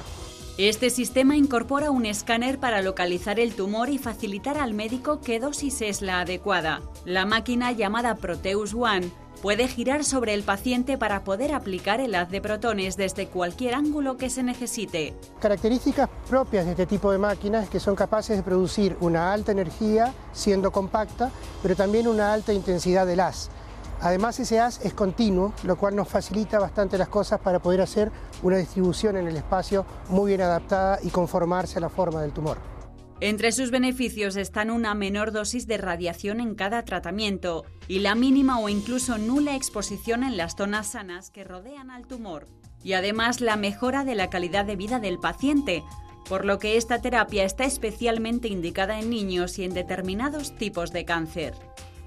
Todo esto nos lleva a que también se puede investigar en protonterapia. ¿Qué hacen ustedes? En principio, eh, hasta ahora, eh, las indicaciones de tratamientos que se, estaban, que se, consideran estándares a nivel internacional son unos tumores muy determinados y hay nuevas indicaciones que están están investigándose de cuál es el beneficio, como puede ser tumores más frecuentes como el cáncer de mama, cáncer de la relación región de cabeza y cuello, tumores eh, de próstata, etc. Y luego toda la investigación con protones hay mucha, por ejemplo, la interacción con, con drogas, con quimioterapias, con nuevas eh, tratamientos Diana, por ejemplo, de inmunoterapia, etcétera, que eh, la interacción con los protones es diferente que la interacción con fotones, por ejemplo, ¿no? Entonces, el, abanico de investigación es, es muy grande. Es, será tan amplio como el propio del cáncer, claro. Exacto. Doctora Carmares, hay una cuestión final. Eh, ¿Cuál es su conclusión? ¿Qué le diría a todos los eh, eh, pacientes o, probables pacientes que en este momento han visto esta nueva terapia, prototerapia?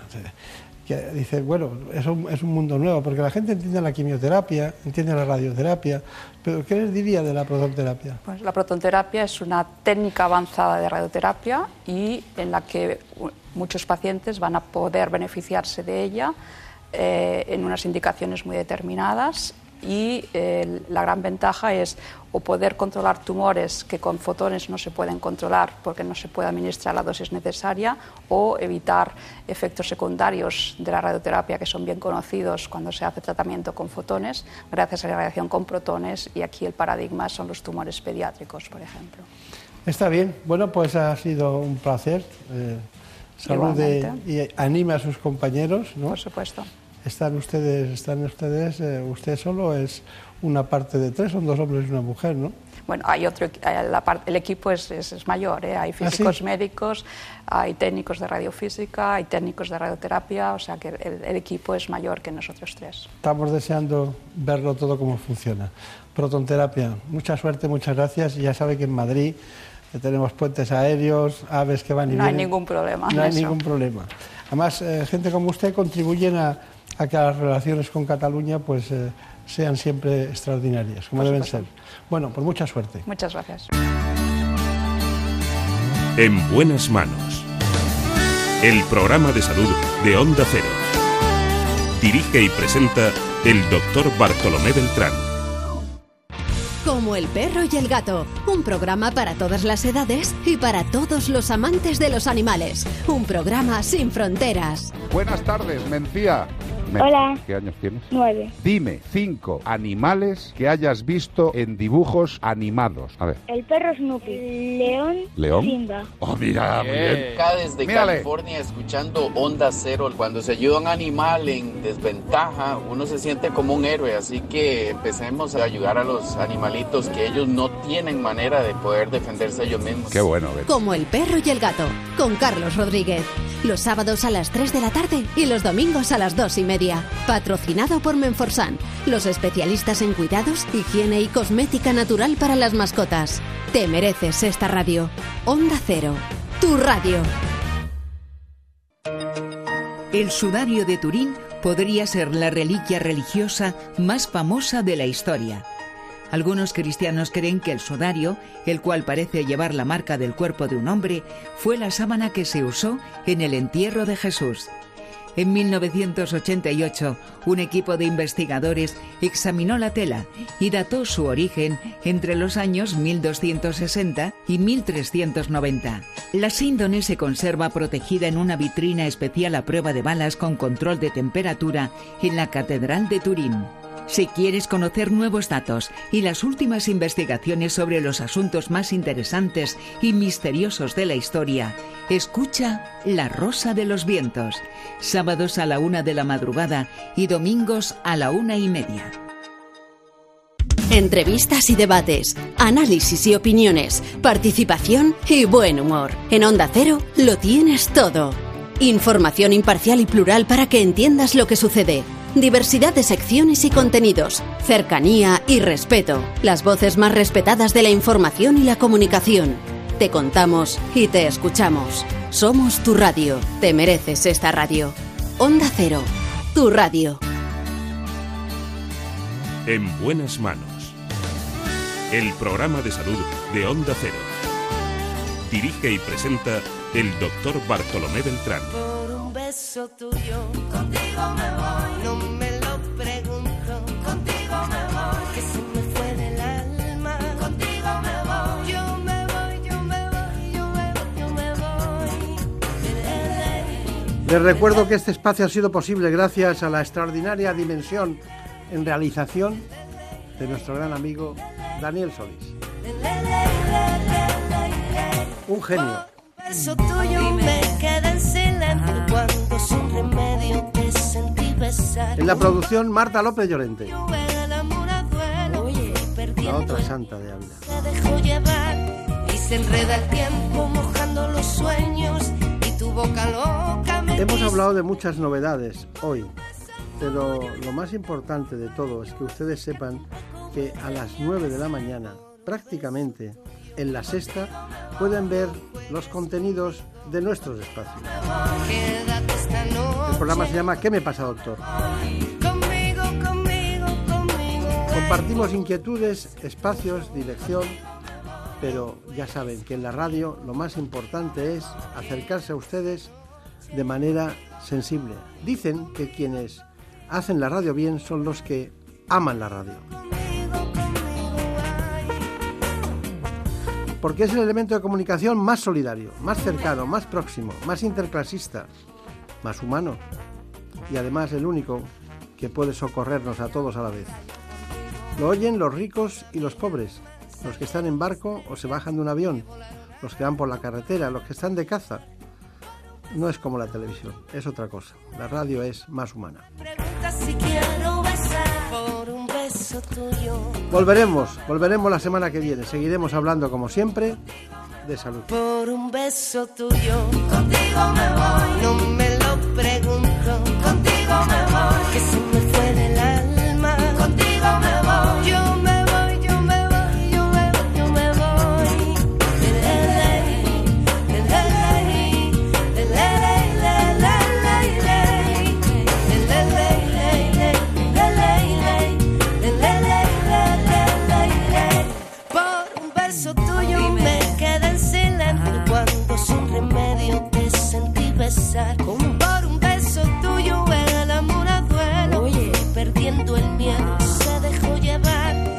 Enreda el tiempo mojando los sueños y tu boca loca me quiso engañar. Por un beso tuyo ya no tengo dueño, acércate un poco, muéveme a besar. Por un beso tuyo, contigo me voy. No juegues conmigo,